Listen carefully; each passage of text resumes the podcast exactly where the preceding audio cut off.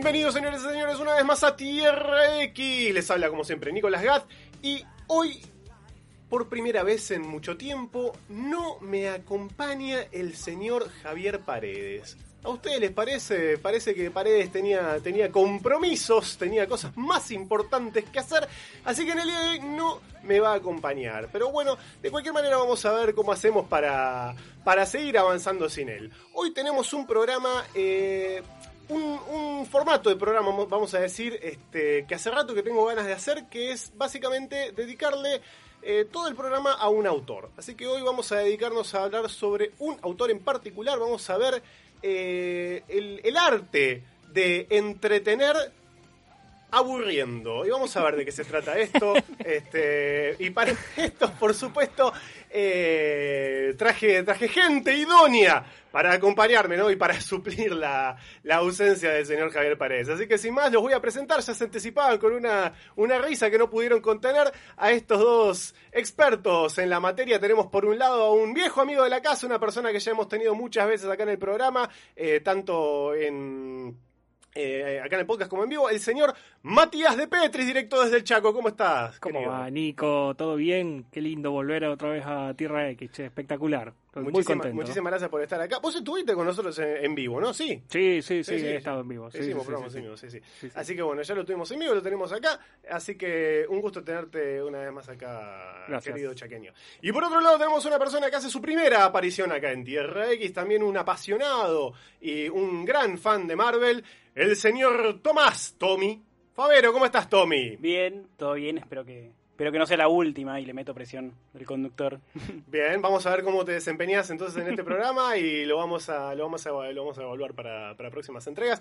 Este, así que, así que bueno, vamos entonces a arrancar a hablar, como les decía, eh, sobre lo que tiene que ver con el arte de, de entretener, decía aburriendo, porque vamos a hablar de un autor con una impronta muy, muy, sí, muy personal, muy particular. Yo creo que, que si algo se eh, hay que reconocerle que es una persona que tiene, que tiene un estilo muy suyo, eh, que si bien uno capaz puede notar influencias, creo que es una persona que se dedica a, por lo menos, intentar innovar.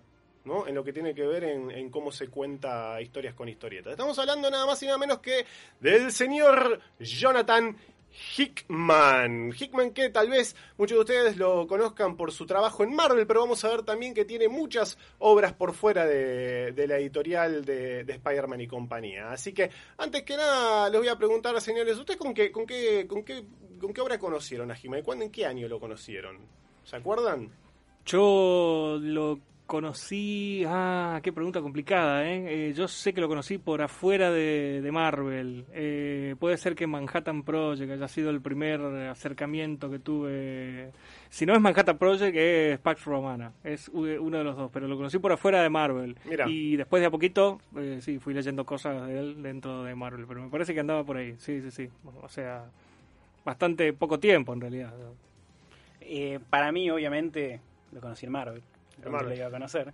Eh, empezando, empezando a leer, terminaba Bendis, lo saludábamos a Bendis y entraba en Avengers. No había leído todavía su Fantastic Four, no era muy fanático de Fantastic Four de chico cuando, cuando leía. Eh, y agarraba Avengers y ahí arranqué. Y fue amor a primera leída. Claro, porque recordemos, como decíamos, ¿no? que Hickman es, eh, hoy por hoy, durante la última década, fue uno de los grandes arquitectos de Marvel, ¿no? Estamos hablando de una, de las, personas que, que, le dio forma a, la mitología más, más relevante de la última década de Marvel.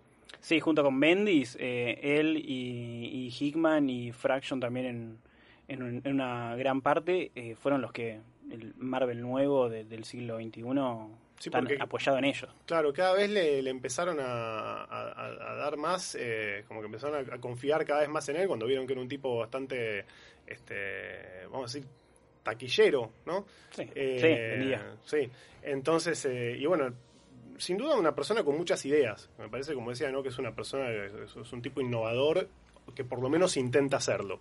Eh, pero vamos a ver que antes de llegar a eso, ¿no? Que, ya nos vamos a sumergir de lleno en el trabajo de Hickman en Marvel, que seguramente es lo que muchos quieren escuchar, vamos a hablar un poco de, de, lo que es su trabajo por fuera de Marvel, ¿no? Que hay y mucho. Vamos a ver algunas de las cosas que hizo eh, fuera de Marvel, a ver mm, si hay algo que, que, que, esté bueno, tal vez no tanto, no sé, vamos a ver si, porque también vamos a, vamos a hacer el intento de reconocer algunos, algunos vicios, ¿no? Pues yo creo que es un autor que tiene muchos vicios, Hickman, o sea, yo con el tiempo me empecé a dar cuenta de eso, yo cuando lo, yo lo conocí en, eh, creo que fue en 2012, por ahí, que curiosamente, o 2011, pero en realidad en 2012 lo conocí en persona a, Hickman y, y, ¿Cómo? El mete chapa. Sí, sí ahí, ahora más, más adelante voy a, voy a contar un poquitito también lo que, lo que fue mi experiencia personal, conociéndolo como, como persona, como ser humano.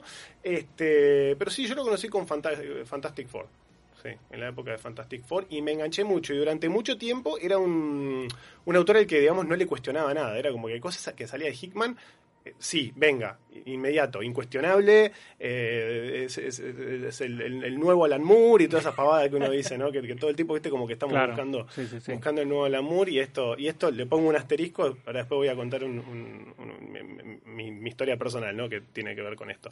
Este... Mm, entonces, eh, bueno, hablábamos entonces de lo que es su, su trabajo por fuera de Marvel. Y eh, irrumpe Hickman con, con en, el mundo del cómic con The Nightly News, ¿no? En 2006. Si, si no me equivoco, Hickman, hay que, hay que, hay que decirlo esto, ¿no? Porque es fundamental para entender lo que es su trabajo. Eh, es arquitecto. Él fue a la universidad y se recibió de arquitecto. ¿No? Y trabajó eh, como director de arte en, publicidad. Y esto no es menor. Cuando uno empieza a ver después, ¿no? Muchos de los aspectos que definen su trabajo, va a empezar a ver algo de esto, va a empezar a ver una, una pasión por el diseño gráfico, ¿no? Este... El, diseño y la arquitectura, y el diseño de la arquitectura. Exactamente, ¿no? Entonces todo esto me parece que, me parece que es clave. Eh, él, cuenta que, bueno, él entró a, los cómics de grande. Él era, era capaz un poco más grande de lo que... No, es que, claro, como decíamos, hizo arquitectura, entonces no es que siempre, no, que siempre tuvo claro el objetivo de no, voy a, voy a ser escritor de cómics. Se ve que era, algo que le gustaba. Este, esto me lo contó él mismo, me dijo que, que le dijo a, viste, en su momento cuando, cuando quería meterse a hacer cómics, le dijo a la mujer, mira, yo quiero, quiero hacer cómics, nada, me necesita que... bueno, que me acá, nos divorciamos, le dijo. claro, voy a necesitar que me tengas un poco de paciencia, eh, viste, capaz que me banques un poquito, tengo unas ideas, vamos a ver cómo me va. Bueno, por suerte, la apuesta le salió bien. Este, y, qué con estos dibujos de las casas? Le dije. claro, y no tuvo que dormir el resto de su vida en el sillón. Este, pero bueno, se mete entonces al mundo del cómic en... Eh, en Image Comics con The Nightly News, eh, que es este cómic raro. Es un cómic raro. Yo no, sé si, alguno de ustedes lo leyó y tiene algo para decir al respecto. Yo, yo, lamentablemente no. Bajo esto salió bajo Image, ¿no? Sí. No, no, no. No tengo el gusto. Todavía no A pesar de que me gusta mucho Hickman, no tuve el placer de acercarme a esta obra que encima es una obra completa. Eh, es una obra completa de. Guión y dibujo de él. Son. Sí, es, eh, hace todo él. Hace todo, absolutamente todo hace. ¿eh? eh o sea, lo escribe, lo, dibuja, lo letrea, lo colorea, lo edita, hizo absolutamente todo. O sea, es, como si fuera un cómic independiente, autoeditado. Es, que 100% eso, es un, un cómic 100% Hickman, lo, cual, lo cual está buenísimo, es súper loable, este, me parece hermoso. Más, de, más de autor no se consigue. Claro. Este... Ni, hablar si es uno de sus primeros trabajos. Porque no es que eh, entró haciendo. No, no, no, claro, por eso. Y acá está, esto, acá está esta cosa de la innovación, ¿no? Cuando uno ve The Nightly News, es un cómic como ningún otro. O sea, es un cómic como. No es algo que veías en ese momento en el mercado, ni en pedo. Si hay algo remotamente similar, los invito a que me cuenten yo realmente no lo conozco.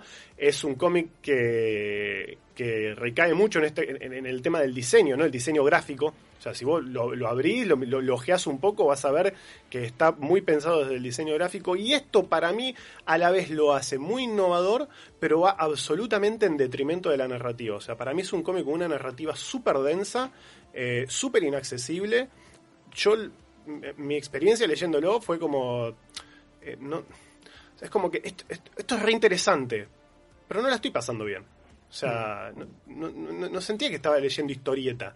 Es como que... Es un libro de prosa con, con dibujos pegados uno al lado del otro, parece. Muy bien diseñado. Sí, muy lindo, muy lindo, lindos colores. Diseñado. Hay algunas mm. páginas con un par de viñetas, pero pero después es, parece parece de prosa. Claro, sí. un gran libro también por ahí. Sí, sí, sí, o sea, tiene tiene mucho de, o sea, tiene diálogos, tiene globos de texto, todo. Eh, de vuelta es muy interesante la puesta de página, los colores, eh, del diseño, todo está, está todo muy bueno. ¿no? Verdaderamente me, parecería una injusticia decir que es, que, es un mal producto.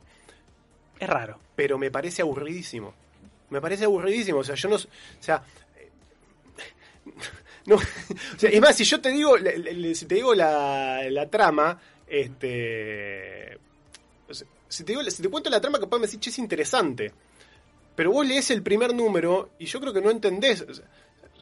No entendés de qué se trata realmente. O sea, entendés que es, es un tipo que es un, sniper, sí, que, eh, que, que, le dispara a un, a un ¿cómo es? A, un tipo que está protestando ahí en una, en una marcha, este, y, el tipo es, eh, es el... Es, tiene, tiene, cumple el rol de ser la mano de la voz. O sea, él te dice que él es la mano de la voz, ¿no? La voz es como, es como una es, la persona que a él lo, manda a hacer los, los, eh, los, golpes, digamos, ¿no? Eso es esta cosa, viste, de, de siempre como de, especie de, no, sé si decir sociedad secreta, pero esta cosa de, la mano invisible que siempre está por detrás eh, moviendo los hilos para, para, que, para que la historia tome determinado curso, ¿no? Este tipo de cosas.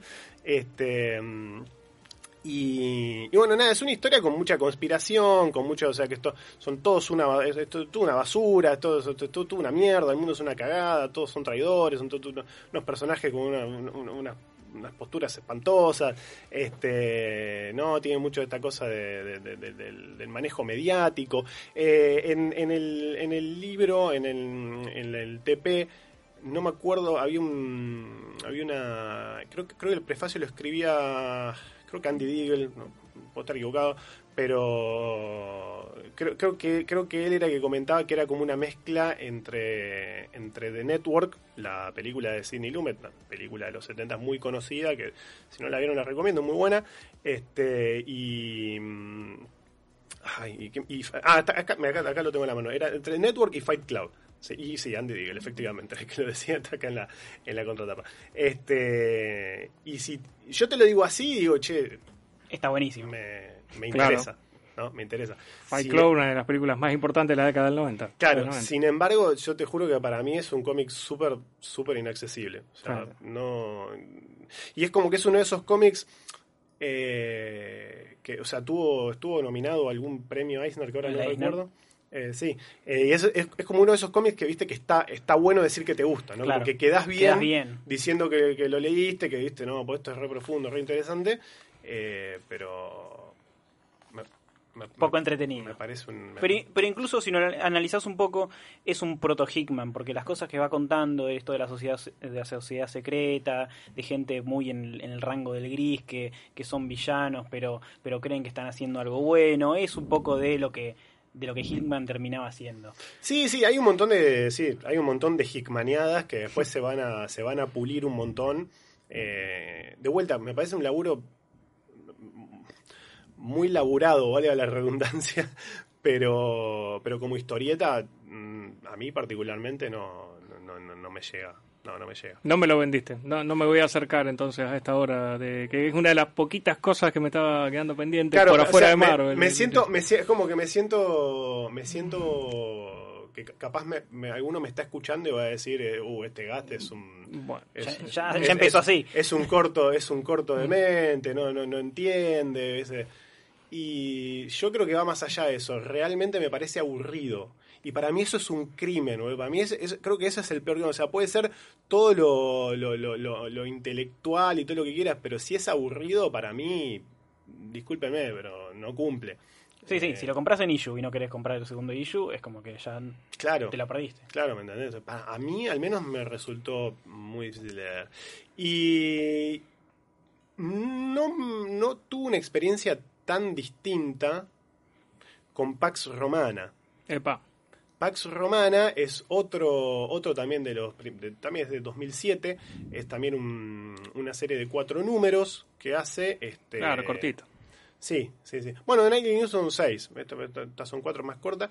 Eh, que también hace todo él. Escribe, dibuja, letrea, colorea, hace todo él. Sí, sí, sí. Eh, se nota, mantiene un estilo con, con, respecto a lo que hacía en Nightly News, pero si bien me parece también una obra densa, me parece un poco más... La narrativa me parece que mejoró. Sin haber leído de Nightly News, lo tenemos acá en la mesa, lo estuve ojeando, me parece que la narrativa de Pax Romana, por, por cómo yo la recuerdo, porque no la, no la ojeé ahora, era más fluida. Que lo que estuve viendo acá de es un poco, sí. sin haber leído las dos obras, ¿no? Sí, es un poco más, es un poco, un poquito más accesible, pero igual es densa. Sí, parece más un cómic que, que Daily News. Claro, claro. Sí, parece un poco más un cómic, eh, pero también es densa. Y también tiene una, la verdad que en su momento lo que me, lo que me llamó mucho fue la premisa. La premisa me parece que está buenísima. O sea, esto de, de que de que descubrían el secreto del viaje en el tiempo y, el Vaticano eh, mandaba un grupo, un comando moderno a, la Roma del siglo IV eh, para, cambiar la historia. ¿no? Eh, y lo que hace es concentrarse mucho en el aspecto sociológico de, de lo que esto implicaría, ¿no? Esto de mandar eh, un, grupo de personas con tecnología moderna a, meterse en la historia, en, un momento particular de la historia, ¿no? de la historia de, Occidente, eh, más que en un aspecto de, no sé, de aventura o de... Eh, ciencia ficción pura. ciencia ficción pura, claro. él le interesa más la, la cuestión sociológica. Lo cual de vuelta, me parece interesante, me parece innovador, pero eh, es denso. Yo creo que, yo Pax Romana sí la leí. Creo que en Pax Romana ya podés notar lo que podríamos decir que es uno de los eh, gimmicks de Hitman a la hora de desarrollar eh, historias y es que todo siempre es grandilocuente no le gusta contar una historia en un cuarto cerrado entre dos personajes y un diálogo entre ellos dos, ¿viste? Va un tipo a un bar y se pone a hablar con el otro y esa es tu aventura y esa es tu historia. No, no, no. Hickman siempre juega con algo enorme, algo que tiene eh, consecuencias eh, que van a cambiar completamente la historia, que van a cambiar el entorno. Casi siempre son relatos corales, muy pocas veces, digamos, el protagonista es uno solo, siempre son varios personajes y el peso del protagonismo eh, recae en uno o en otro dependiendo de en qué momento, qué número de cómic estás leyendo, qué momento, o sea, y siempre tiene todo consecuencias enormes, gigantescas. Le gusta, le gusta jugar con eso. Por eso viste que hay mucha gente que lo critica a Hitman de que él eh, no desarrolla personajes, sino que desarrolla historias y los personajes que como que son simplemente funcionales para que esa historia avance, pero lo que le importa a él es la historia, no, no le interesan demasiado los personajes, no se, no ahonda demasiado en eso, no desarrolla personajes con los cuales uno pueda empatizar, eh, personajes memorables, que uno recuerde, o sea, que, eh, que uno quiera cosplayar, qué sé yo, por afuera de Marvel, ¿no? O sea, personajes de él. Eh, no, no, no, le, interesan las historias, le interesa contar una historia y contar un, cambio que esa historia provoca en, una sociedad, en un universo, en un mundo determinado. Eh, ahí ya en Pax Romana ya lo, ya lo podemos ver, digamos. Totalmente. No me acuerdo de un solo personaje de Pax Claro. Nada, no me acuerdo de un solo personaje de Pax Romana. Es una constante de Hickman. Eh, es absolutamente una constante. Para mí, sí, es, todo plot. Siempre plot, plot, plot. Yo es una de las cosas que, que le critico para mí es una de las cosas que, a la larga me terminan saturando un poco. De, o sea, me parece un vicio. Por otro lado, tiene ideas muy buenas sí. y, y las sabe desarrollar muy bien. Entonces, mm, de golpe a veces capaz que no importa tanto si, si el laburo de personajes no es tan bueno o tan profundo, pues tampoco necesariamente es, que escriban mal a los personajes. No, no, no. Eh, a veces simplemente mm, no les da demasiada pelota, vamos a decir. Sí, le pasa más con los, sobre todo con los superhéroes, que ya conocemos los personajes, que ya sabemos cómo son, cómo actúan, cómo hablan, la voz interior ya la, tenés, por más que cambien los, los autores, sabemos que Spider-Man tira chistes y es simpático y la pasa mal siempre. En, en la parte del independiente en Image, que los personajes no los conocemos, y si te pones a pensar de qué es lo que diría tal personaje después de 10, 8 cómics, no tenés idea. es que, claro, es que me pasa que de golpe me cuesta mucho acordarme de, los personajes, diferenciarlos. Es como que, ¿y este quién era? no sé, ¿y este Porque encima, viste, siempre tienen, todos tienen cargos, eh, porque, viste, él es muy pomposo y es muy, viste, y le gustan los cargos con nombres largos y si es en latín, mejor. Viste, si, puede tener alguna palabra en latín, mejor. Este, viste, Dominus, Excelsis, Mortificus, viste, esas, esas cosas. Este, y la silla blanca. Siempre, sí, sí, sí, sí, sí, sí. Bueno, eso vamos a ver que también es uno de los elementos que, se repiten constantemente, ¿no? Sí, eh, son, son personajes muy solemnes. Siempre, siempre, siempre. son muy solemnes. Sí, sí, sí, siempre. Y, bueno, y esto, esto ahora lo, vamos a retomar después, pero, pero sí. Eh, con, con, ciertos amigos mutantes. Digamos. Por ejemplo, sí, por ejemplo, y no, no solamente limitado a eso, vamos a dejar también una trico, vamos a hablar un poco de lo que tiene que ver con, este, con los personajes, eh, particularmente en Marvel, ¿no? Por esto que decía Tommy, que a los personajes de Marvel uno ya los conoce. Claro, claro, claro. Este, entonces acá, capaz, no, no tenemos tanta idea. Pero bueno, Pax Romana entonces es esta historia que decíamos que, bueno, que viaja en el pasado. Hubo una, una, una propuesta, un intento, no sé en qué quedó, de adaptarlo a una miniserie. Este, sé que lo iba a adaptar Sci-Fi. Ah, televisiva. Sí. Miniserie televisiva. Sí, sí, sí, sí, sí. sí. Este, no... Hasta el día de hoy no pasó. No, no pasó, no sé en qué quedó.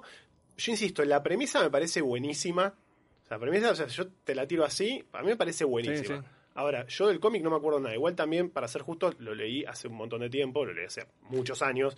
Este, entonces no, lo tengo fresco. Me acuerdo que hubo cosas del cómic que me parecieron muy buenas, pero me pasa esto, no me acuerdo de un solo personaje.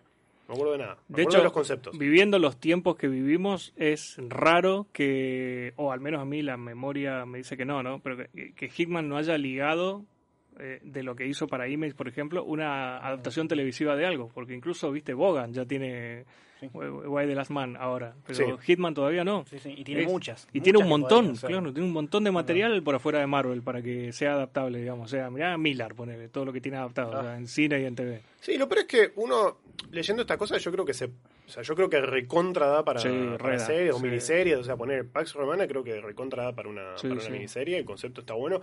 Creo que podría hacerse una, una, serie, una serie así bien seria, ¿viste? Tipo, claro. Una, podría ser una producción de HBO, ¿viste? Una, una, cosa así, en esa onda. Este. Habría que ver cuánto trabajo de adaptación habría que hacer. Incluso creo que hay cosas que no funcionan en ponele de, Nightly News y Pax Romana, que tal vez sí funcionarían en una serie.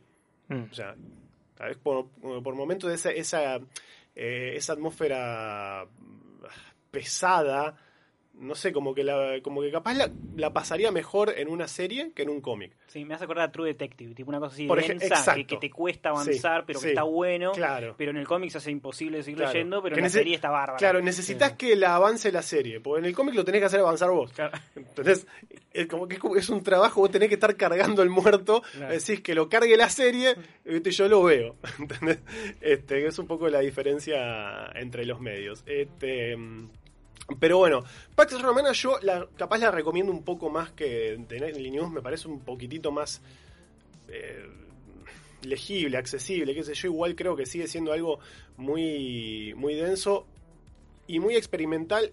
Asimismo creo que por eso está, está bueno y es interesante capaz conocerlo. Porque de vuelta, es un tipo innovador. Sí. Y de todos modos tiene esa ventaja que es cortita. Totalmente. es cortita. Sí, totalmente.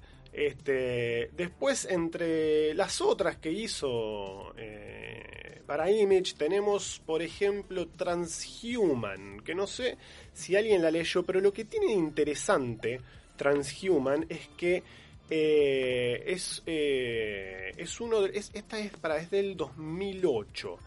Yo no me acuerdo cuándo fue su primer trabajo para Marvel. Ustedes no sé si se acuerdan cuándo, fue la, lo primero que hizo. Me parece que en esa época ya había hecho algo. Me parece que ya había hecho la de Moshovers, la de la, una miniserie de, de Sam, de Sam Guthrie, de Cannonball y, y Sunspot. Y Roberto da Costa en el, en el Mojoverse. Y tenía, tenía, me parece que eso puede ser que sea de 2008 por ahí. Y tenía también una, de, una, una, historia de Satana, de la, Legión de Monstruos. sí, esa tiene un one shot de él. Eh, sí. Y ya estaba trabajando como integral él, haciendo todo. Por lo menos la de Mojoverse, él ya estaba sin, sin dibujante. Claro, entonces eh, en esa época que estamos hablando, ponele 2008 ponele 2008, que ya estaba, ya estaba en Marvel, habíamos dicho estos, estas dos anteriores eran de 2006-2007, en 2008 ponele que ya estaba haciendo algo en Marvel, y Transhuman, que es de 2008, o sea, está es ahí, no, no sé si, si es anterior, pero bueno, posiblemente la haya escrito antes. Este, lo que tiene interesante es que es uno de los primeros acercamientos muy, muy tímido, muy lejano al género superheroico, muy desde la sátira y muy desde, desde, mm, un lado muy tangencial, porque no es para nada un cómic de superhéroes, bajo ningún punto de vista, eh, pero tiene eh, algunas boludeces que tienen que ver con, los superhéroes. Eh, Transhuman es básicamente, de vuelta, ¿no? Está esta cosa de hacer algo distinto, contar un, cómic con un formato que al menos yo no lo había visto nunca, que es básicamente un documental.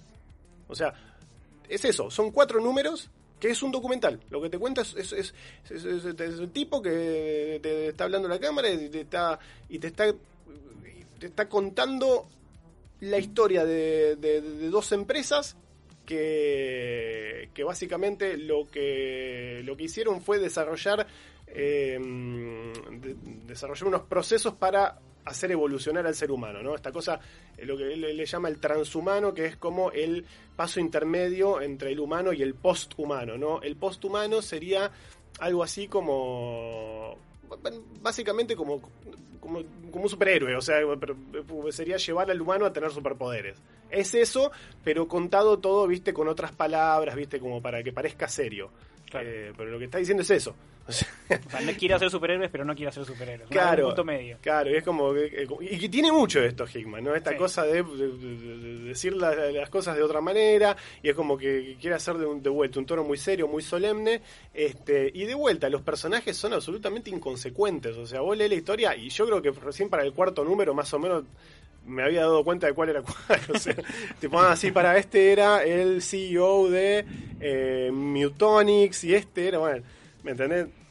Inventa empresa, qué sé yo, este, que, bueno, nada, y tenés una que, eh, que es como que está, quiere desarrollar a los humanos desde el lado genético, ¿no? De, de, hacer, hacer hacer ingeniería genética para darle lo que sería un superpoder como, no sé, tipo como volar, por ejemplo.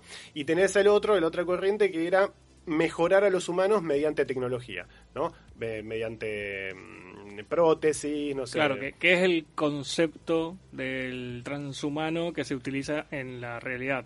Claro. El, transhumano real como concepto y como filosofía eh, va por ese lado. Claro. Va por el lado, digamos, de hacer eh, cierto tipo de aplicaciones o upgrade gracias a la tecnología en, tu, en el cuerpo para tener, por ejemplo, que sé yo, te instalas, digamos, un modem y no solamente tenés vos wifi todo el tiempo, sino que incluso puedes dar wifi eh, a otros, o sea, te instalas un, la, tarjeta de crédito la incorporas también a vos y la tenés incorporada dentro del cuerpo, o sea, hay todas cosas que estoy diciendo que existen, ¿no? Y que hay personas que lo han hecho y que lo tienen, y personas que tienen 8, 9 o 10 de estas implementaciones tecnológicas sobre el, cuerpo. O sea, es como tuvo una filosofía que quizás en la época en la que se publicó el cómic todavía no era tan común, eh, pero ya se estaba implementando. O sea, está bueno porque está bueno al menos desde ese lado porque te das cuenta de que eh, fue un poco premonitorio el, el cómic este y a la vez, evidentemente, él debe haber hecho algo de investigación. no, a ver, es un tipo que, me parece, es un tipo que está constantemente intentando estar a la vanguardia, es un tipo que lee mucho, Que, se informa, que,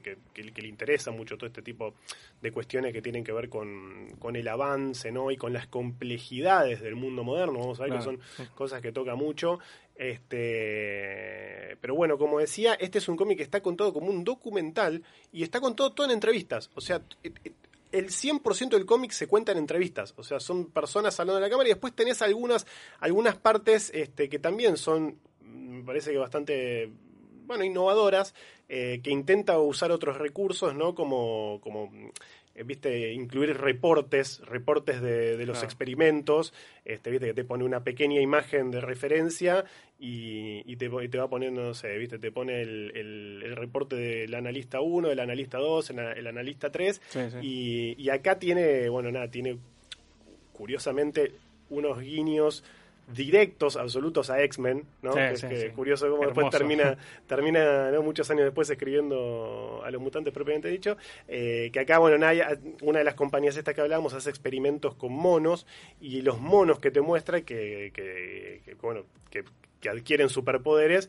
son todos una parodia de personajes de X-Men, ¿no? Tenés uno que, tiene un cerebro muy grande, tenés uno que tiene literalmente tiene garras que le salen de la mano, tenés uno que literalmente tiene un visor y te dice que tira rayo por los ojos. literal, o sea, así nomás.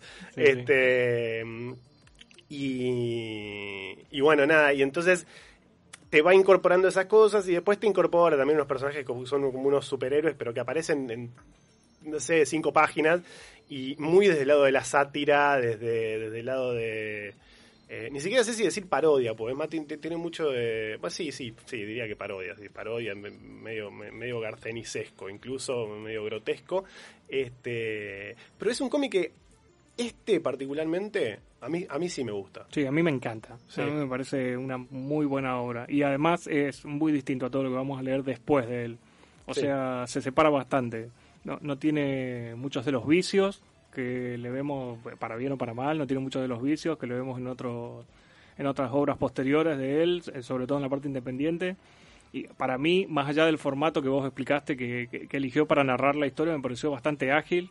O sea, mucho más ágil que Pax Romana, por ejemplo. Pero totalmente. Muchísimo más ágil. Totalmente. Muy entretenido de leer y la, la historia y la temática me recontra atrapó desde el comienzo. Eh, a mí particularmente me interesa, aparte de ese tema, eh, estoy también, soy medio tarado que vive leyendo ese tipo de noticias, me, eh, mi, el algoritmo de YouTube también todo el tiempo me está mostrando videos de ese tipo, o sea que, porque me gusta, me, me, gusta bastante, así que es, es un cómic que yo le tengo muchísimo cariño, la verdad que me, me, parece una muy linda obra de Hickman sí, tiene un agregado que eh, tiene un dibujante.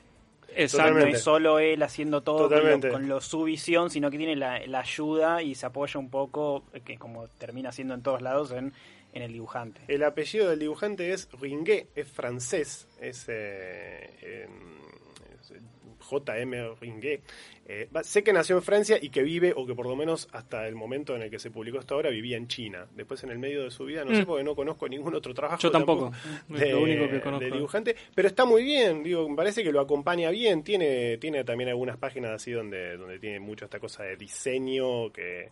Eh, que me imagino que, que las hizo Hickman, o sea, tiene como una impronta muy Hickmanesca, este, pero bueno, en general, más allá de eso, este, sí, es, trabajo de un, dibujante, otro dibujante. Y, me parece una, obra muy interesante. Yo esta sí la recomiendo.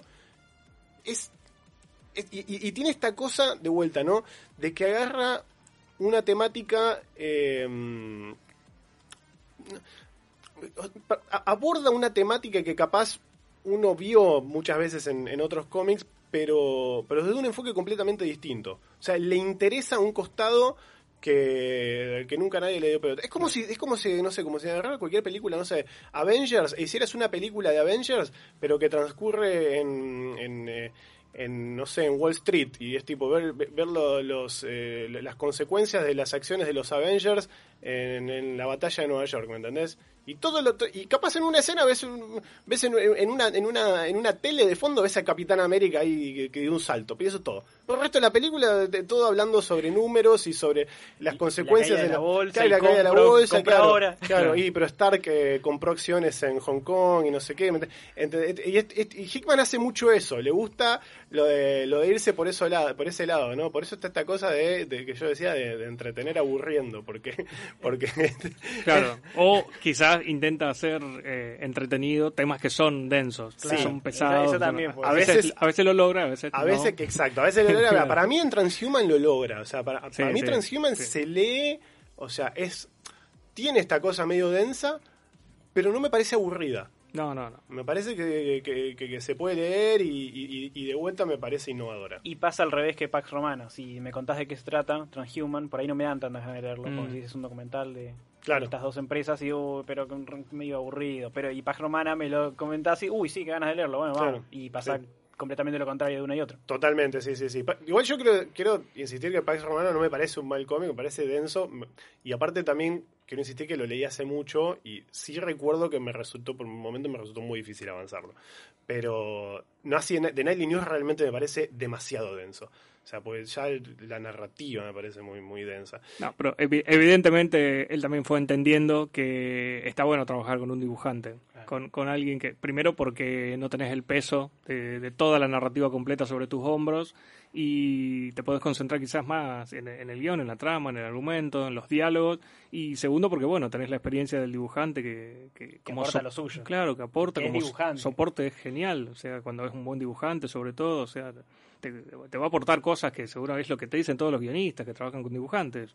Te, va a hacer una devolución de tu guion que quizás vos no, la, no, no habías visto, cosas que van a ayudar a que la trama sea más fluida. Totalmente, sí, totalmente. Bueno, después también de esta, de esta época tenemos eh, con Ryan Bodenheim, también de, de 2008, se publicó entre 2008 y 2010, a Red Mass for Mars. ¿Alguien lo leyó esta? Mm, no la tengo. No, yo tampoco. No la conozco. Es. Esta. Está bien. Me parece también. Esta de vuelta está trabajando con otro dibujante y me parece una que se, se puede leer un poco, un poco más. Tiene una narrativa un poco más ágil y acá ya se empieza a meter un poco más de lleno con el tema de los superhéroes. Si bien no son necesariamente superhéroes en el sentido clásico, ya hay, digamos, como figuras más superheroicas, ¿no? A Red Mass for Mars eh, sería como una, una, una misa roja para Marte, y en Marte en realidad se refiere al personaje Marte, que es como, como una especie de dios de la guerra. superheroico, como, ¿viste? como como tiene una apariencia super, se viste como un traje superhéroe, digamos. Este, y esta esta me, también me parece que ya es, un poco más accesible, me parece también son cuatro números, este, nada, bueno, cataclismo mundial, qué sé yo. Es un poco confusa por momentos, yo no te... Tiene esta cosa Hickman que le, gusta, yo creo que ser confuso, eh, esta cosa, viste, que de golpe de, una viñeta a otra te, hace saltar Earth 1800, eh, pasando viñeta Earth 1300, y no, no entendés por qué, porque son los mismos personajes, se fue otro, a otra, no, no entiendo qué carajo está pasando, y es como que capaz la tenés que terminar no sé, terminá de leerla y cuando la termines de leer, posiblemente todo tenga sentido. Pero es como que mientras estás leyendo decís, no sé qué carajo está pasando, boludo, no sé. Yo creo que le gusta mucho hacer eso, le gusta. Y, espero que te ayude en ese, en ese cambio, que te ayude un poco el artista, porque si encima el artista dibuja medio parecido, ah, olvidate sí, sí, sí, el cambio. Sí, sí, sí. pero, pero, pero está esto, ¿no? De que a él le gusta que vos, te confundas cuando estás leyendo y, y que al final capaz con suerte, si prestaste más o menos atención, digas, ah, está bien, esto era esto, esto era lo otro a veces puede hacer que el disfrute de la obra se haga pesado y, mm. que no sé, no la disfrutes tanto, pues es como que una cosa es que te desafíe, otra cosa es que te confunda. De que te confunda un poco, bueno, está bien, pero ya cuando no puedes pasar de página, porque tipo, tenés que, cada vez que pasar de página, tenés que volver dos páginas para atrás para ver qué carajo era. Bueno, a mí con esta en un momento medio, medio me pasó eso. Este. Y después también tenemos, de un poquito más adelante, de 2011, tenemos The Red Wing, que esta, yo no sé si alguno la leyó, este, esta yo la leí hace mucho, no la tengo fresca, pero sí recuerdo que esta me resultó mucho más entretenida. Creo que, que todas las que mencionamos hasta ahora es una historia mucho más de sci-fi, con un poquitito más capaz de, viste, de Em, no sé, de, aventura, de, qué sé yo, ¿viste? También tiene, un dibujo así como medio de, Nick Pitarra, ¿viste? Tiene una, cosa medio tirando a lo, al europeo, me parece un cómic... Mm, se puede leer. No, ¿Alguno la leyó? Sí, pero no me la acuerdo demasiado. Ah, no, no. Yo, sí, yo, no, la tengo muy fresca. No me, partió, no me partió la cabeza, pero pero me parece que, que, un poquitito es como que se va encontrando. Este, también es corta, eso está bueno. Eh, en su momento, por lo menos, se me hizo menos confusa que, no sé, que por ejemplo, que esta otra que estaba mencionando. Eh, me parece como una historia que va más, como que está intentando más contar una historia. Este, y, bueno, nada, eso. Por lo menos es mi recuerdo ese. La debería volver a leer. Sí, la, verdad que yo no la tengo muy presente. Nick Pitarra igual va a volver a trabajar con él pronto en en la línea cronológica que estamos siguiendo. Eh, bueno, y bueno, estas son algunas de no son todas obviamente, ¿no? Pero son algunas que quería mencionar este, de, de, sus, de sus primeros años, hay, hay unas cuantas más, este, pero ¿qué te parece si me contás, Mato? Entonces, uno, una capaz de la, creo que de las de las generalmente celebradas, que es de Manhattan Projects. Claro, justamente Nick Pitarra es quien va a colaborar con él en The Manhattan Project, que es, eh, esta sí es una serie eh, bastante más larga que las últimas que estuvimos eh, mencionando ahora. es una distopía donde el proyecto Manhattan justamente nunca terminó en la Segunda Guerra Mundial y no solamente se utilizó para explorar, o sea, no, en realidad sí, se utiliza para explorar qué se puede hacer a través del desarrollo de la energía atómica. Lo que pasa que, bueno, eh, es una serie que tiene mucho de ciencia ficción, mezclado con eh, la, parte de, historia de, la, de, Norteamérica en guerra con Alemania. Y se, el, el, desarrollo de esa tecnología y de esas investigaciones lleva, por ejemplo, a eh, qué sé yo, portales a otros universos, o sea, que realmente se va al carajo con las cosas que se pueden desarrollar eh, gracias a la investigación de la energía atómica.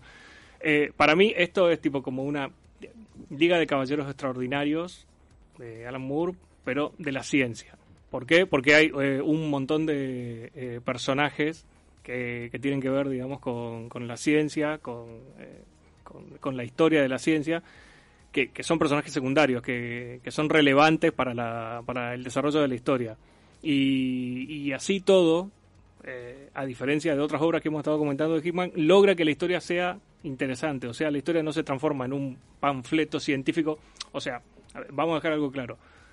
Desarrolla eh, un, un montón de cuestiones que son súper duras de entender a nivel de, lo que es física, de lo que es eh, eh, astronomía, de lo que es ciencia, pero lo hace de una manera muy llevadera, muy, muy llevadera y sobre todo muy entretenida.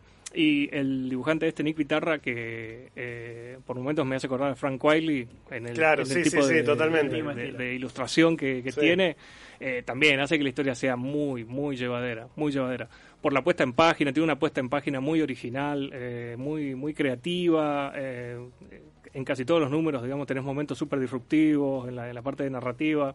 Eh, el, el diseño de personajes también es un diseño de personajes que me gusta mucho.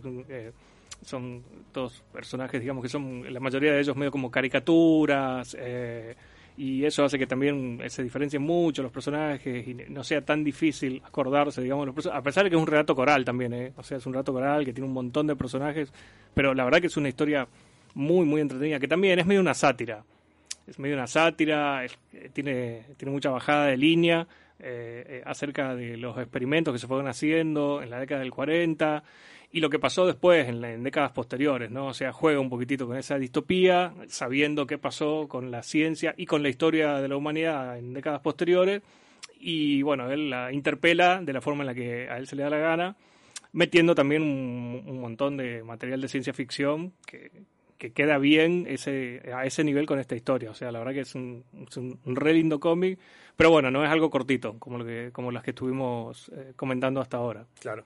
Bueno, y después de, la, de las conocidas, ¿no? ya que, nos metemos con, con, lo más mainstream de lo, de lo, de lo fuera de Marvel, ¿no?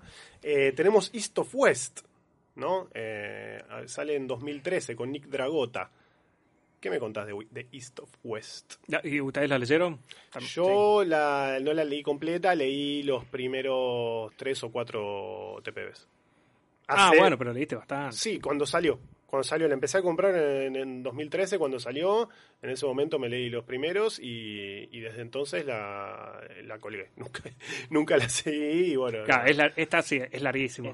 sí, sí, sí, sí, súper larga. Sí, sé que está, sí, en algún momento. no, no, sí, de hecho, el día que la retome la voy a tener que arrancar de cero. Sí, sí, sí, más vale, porque esta también es un relato coral que está repleto de personajes, pero bueno, esto de Mucha mitología. Sí, sí, Esto parte de nuevo desde una distopía, esta vez tiene que ver, digamos, con la guerra de secesión norteamericana, donde nunca terminó, esa guerra nunca terminó, así que Estados Unidos queda dividido mayormente entre dos bandos, digamos, de, eh, de los del norte y los del sur, pero también en el medio hay como distintas áreas que están compuestas por, eh, por la gente que matiza el resto de Norteamérica. Hay un área de chinos inmigrantes, eh, hay un área de latinos, hay un, un área también que corresponde a nativos norteamericanos y bueno, pero la cuestión es que el, esta serie tiene, tiene muchísimo, como decías vos, de mitología dentro de esa mitología incorpora eh, personajes, digamos, con, con, habilidades, con poderes. Eh, sí, personajes bíblicos. Sí, sí, personajes bíblicos, cuatro jinetes del, del, apocalipsis, de los cuales uno de ellos es mayormente uno de los protagonistas o uno de los que lleva, sobre todo al principio, uno de los que lleva eh, bastante el relato, que es la muerte. Claro. Eh, que tuvo algunos problemitas y tiene una vendetta personal y una cruzada. Una muerte eh, enamorada, ¿no? Claro, sí, sí, sí, exactamente, una muerte enamorada. Eh, y, bueno, es, no, o sea, repito, es un relato coral. La muerte es uno de los personajes protagonistas, pero no, no es el único. Es el más fácil de recordar, de todos modos, por la cruzada que tiene. Pero Totalmente, sí, sí. Pero la realidad es que es una serie que tiene muchísimo de política, un montón de política. O sea, de hecho, todos estos sectores que yo estuve comentando son sectores, digamos, que están evolucionando, que están en guerra, que están haciendo pactos y aliados. O sea, de hecho, esta misma muerte para poder llevar adelante su cruzada tiene que hacer como eh, un montón de gestiones y, e investigaciones y sabe eh, con quién tiene que hablar y dónde tiene que ir y con quién tiene que contactar. Es, como muerte, pero atada a las, a las reglas del mundo de los humanos. Claro, sí, sí, sí. Es, un mundo bastante complejo que tardás un poco en entender cómo funciona, que también tiene sus propias reglas, que, que tienen que ver con la, con, eh, con, la historia de la guerra de secesión hasta que nunca terminó y con eh, el panorama político nuevo que hay, con el, con el panorama geográfico político, el geopolítico que se está manejando. Eh, para mí es una serie que cuesta entrarle al comienzo porque te presenta realmente, digamos, un escenario muy complejo, con muchísimos personajes y muchísimas facciones, y tenés que tener claro qué está pasando para ir entendiéndolo, pero una vez que lo entendés es muy entretenido. Es un, es un cómic muy entretenido que la verdad es que no eh, a mí me cuesta alargarlo, me costaba alargarlo cuando lo, iba leyendo, porque la historia te va llevando. Pero sí, es, es algo complicado, sobre todo por la cantidad de, números que tiene y la cantidad de personajes que, se van... Eh, que van, o sea, metiéndose dentro de la historia, pero yo eh, la banco, es una de las obras de Hillman que me gusta mucho. Además que lo que tiene que en The Manhattan Project tenías todos personajes científicos recontra conocidos. Claro. Eh, en cambio, en, en esta, tenés que estar muy, muy pegado a la historia de Estados Unidos y de su guerra civil, de sus personajes importantes y reconocerlos o buscarlo, tener la mano Google para, para ir buscando cada, cada personaje. Eh, y lo que hace más difícil, nosotros por lo menos yo visto la, historia de Estados Unidos de la guerra civil no la tenemos clara, Nada, nada que ver a la, Segunda Guerra Mundial. Entonces acá se complicaba un, un, poco, era medio denso y Hickman para variar te tira ahí en el medio del barro y ya, ya arranca con todo todo ya pasó y arreglate, ¿entendés? Y sobre la marcha y te cuenta como, como él quiere. Claro, es como si fuera un cómic, digamos, acá en Argentina, una historieta entre la guerra entre unitarios y federales que nunca terminó, con personajes, digamos, de, de esa época, con, con, gente, digamos, con próceres o no, pero gente que, estaba en esa época y que siguió de alguna manera, ellos o sus descendientes, hasta hasta el día de hoy interfiriendo en lo que es el panorama geopolítico del cómic. Es, para el norteamericano que sabe algo de historia, algo mínimo de historia, debe ser muy sencillo. Para nosotros no tanto. Y encima, los jinetes del apocalipsis. Claro. Encima, claro, Por las dudas. Metidos ahí, sí. Este, bueno, eh, ¿cuántos números tiene? ¿Se acuerdan? cuántos, cuántos TP son? Son, son bastantes. Sé que, son varios, pero este, no... Más de 50 seguro. Números, ISU son más de 50 seguro. ¿Más de 50? Sí, sí, sí, seguro. Ok. Bueno, no, está bien, más o menos para tener una referencia. Este, me acordaba que, eran varios, varios TPs. Este, bueno, y, también otra de las, que, es una de las, este, de las más recientes que, que no, no sé si, no sé si tan grande como East of West de golpe, a mí me gustó más, que es de Black Monday Murders. Sí. Black Monday Murders con Tom Cocker este que es un cómic de vuelta, ¿no? O sea, que mezcla un montón de géneros, pero se mete mucho con lo que tiene que ver con, la parte de la economía. ¿No? Toca mucho, mucho tema de finanzas, ¿no? Y te lo mezcla con cuestiones esotéricas, Claro, demonios, satanismo, Magia. eh, sociedades secretas de vuelta, Brujas. ¿no? Claro, toda esta cosa de la sociedad secreta que le encanta, ¿no? Le, Sí, encanta, sí. le encanta las sociedades secretas, viste, que, que toman champán y juegan al ajedrez con la gente y usan máscaras y son extravagantes y es como que tienen, siempre son re cancheros y, y están siempre adelante 40 pasos adelante de todo y, y siempre y, y siempre se, se- se- te- siempre se, se refieren a vos por tu nombre tu nombre de pila completo ¿no? Claro. Tomás mm, ¿cómo va- vamos vamos a realizar un, un ritual esta noche Tomás ¿no? Matías bienvenido a, a- a la mansión Rothschild ¿viste? siempre siempre así no- nunca un che Matu cómo anda no no no no, no, no, no, no. Así no se siempre. ¿no? siempre con, con un brandy en la mano y un, un monóculo.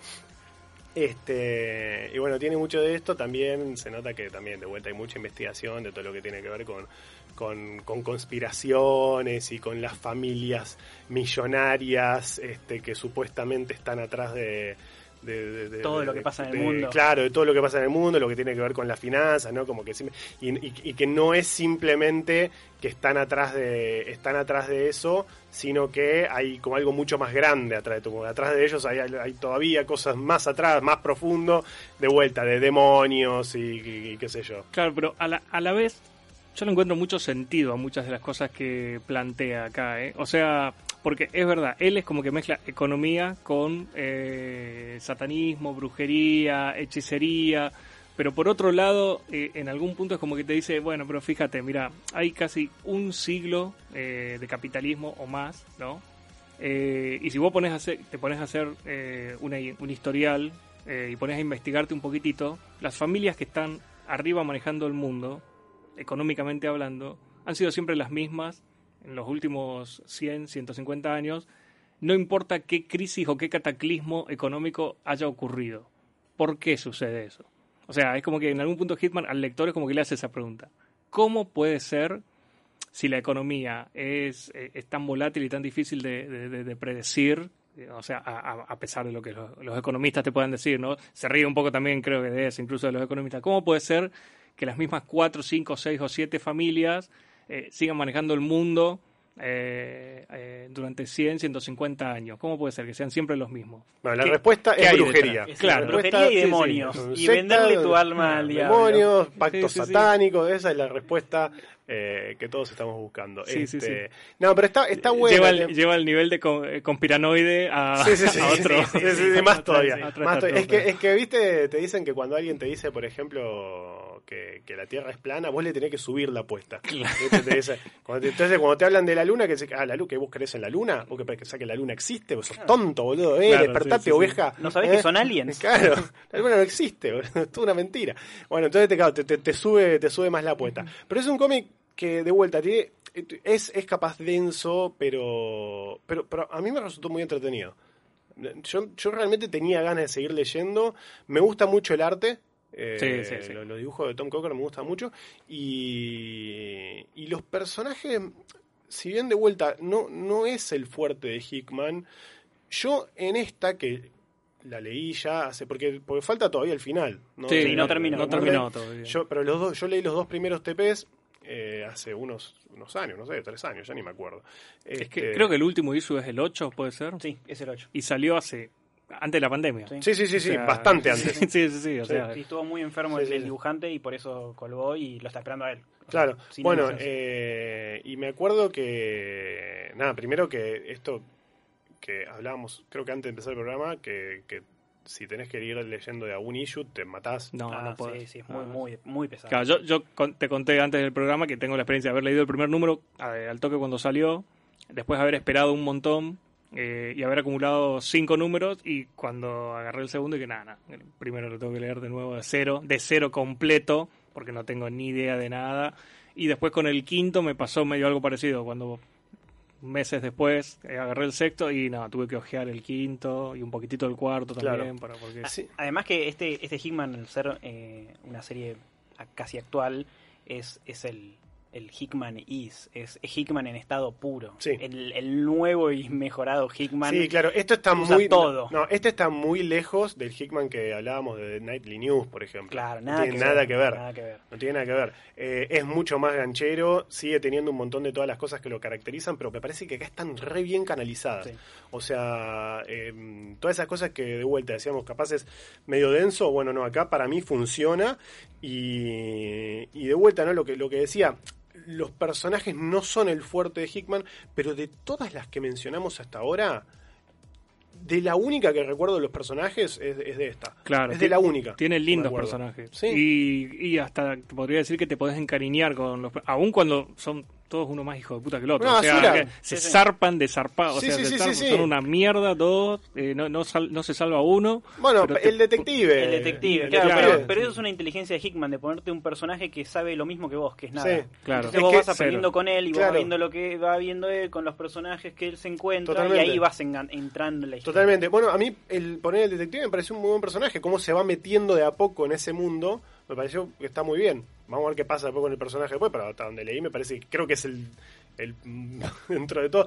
Y es ese personaje que no, esto, esto que decíamos, ¿no? Que son- todos los personajes son, viste, monóculo siempre, con chofer, este, viste, tocan todo, se, se limpian con, con alcohol en gel y con un pañuelo, este, y el detective no, el detective es otra cosa, el detective es el tipo que viene más de la, de la calle, más de otra Sí, sí, movida, que tiene otra manera de hablar, de golpe, y, es como que rompe un poco con el, con el, con el estilo general, y eso me parece que está bueno. Sí, incluso los diagramas y todos los recursos que usa en ese ayudan un montón, sobre todo para enganchar a los personajes y la historia y qué posición tiene cada personaje.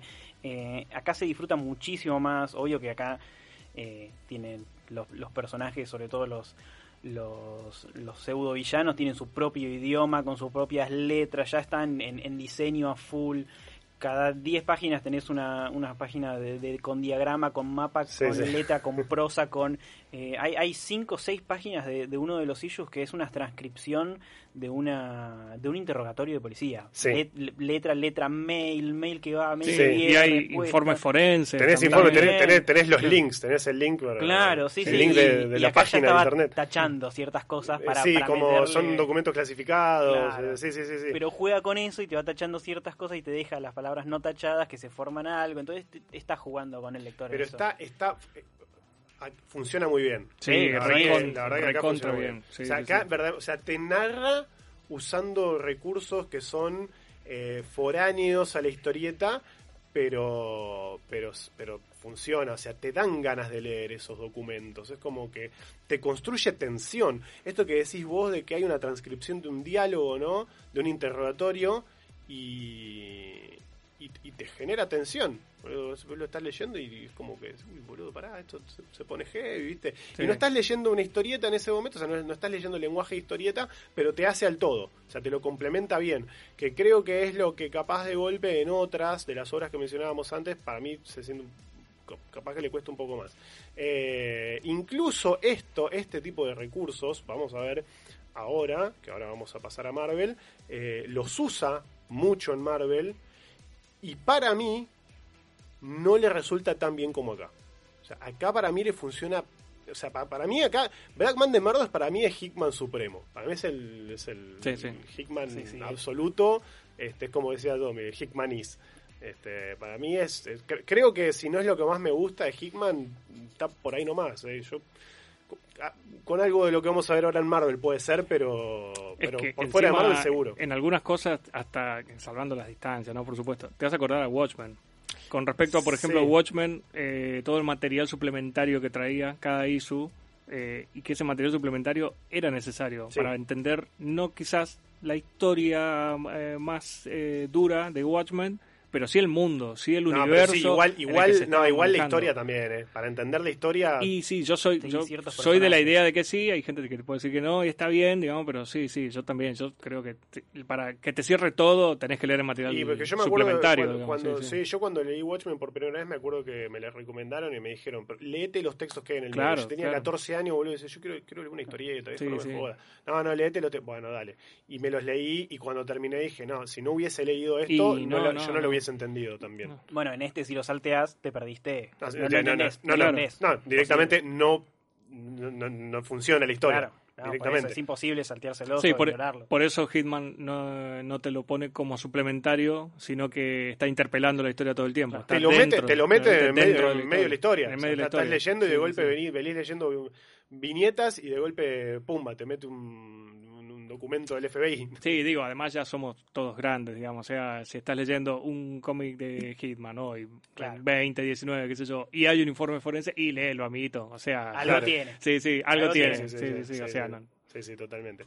Este, bueno, nada, altamente recomendada Black Monday Murders. Eh, yo insisto, para mí es. Crucemos los dedos para que termine. Sí, por favor. Ya, sí, por eh, favor.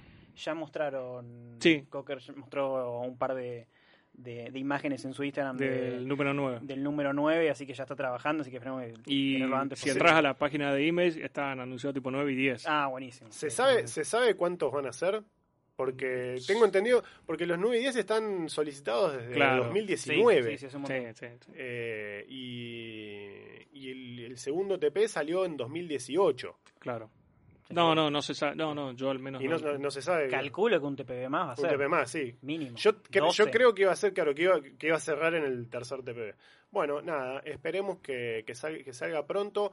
Altamente recomendado, pero tengan en cuenta esto, si prefieren esperar, si no lo leyeron y prefieren esperar a que termine de salir algún día, eh, tal vez sea mejor idea. Sí, igual cierra bastante bien la historia del TPB. pero te quedas con ganas. Sí, te, quedas con ganas. sí, es verdad, no, es verdad que se puede leer estos dos, pero te quedas con ganas de seguir. Pero bueno, nada, sí, recomendadísima. Sí, eh, también es muy lindo esto de leer en papel. Totalmente. En, scan medio lo digo yo porque al principio la comencé leyendo en scans, el número uno, por ejemplo, que lo leí en scans, eh, es, es, muy complicado de leer en scans. Es muy recomendada para leer en papel. Sí, totalmente de acuerdo. Sí, sí, totalmente de acuerdo.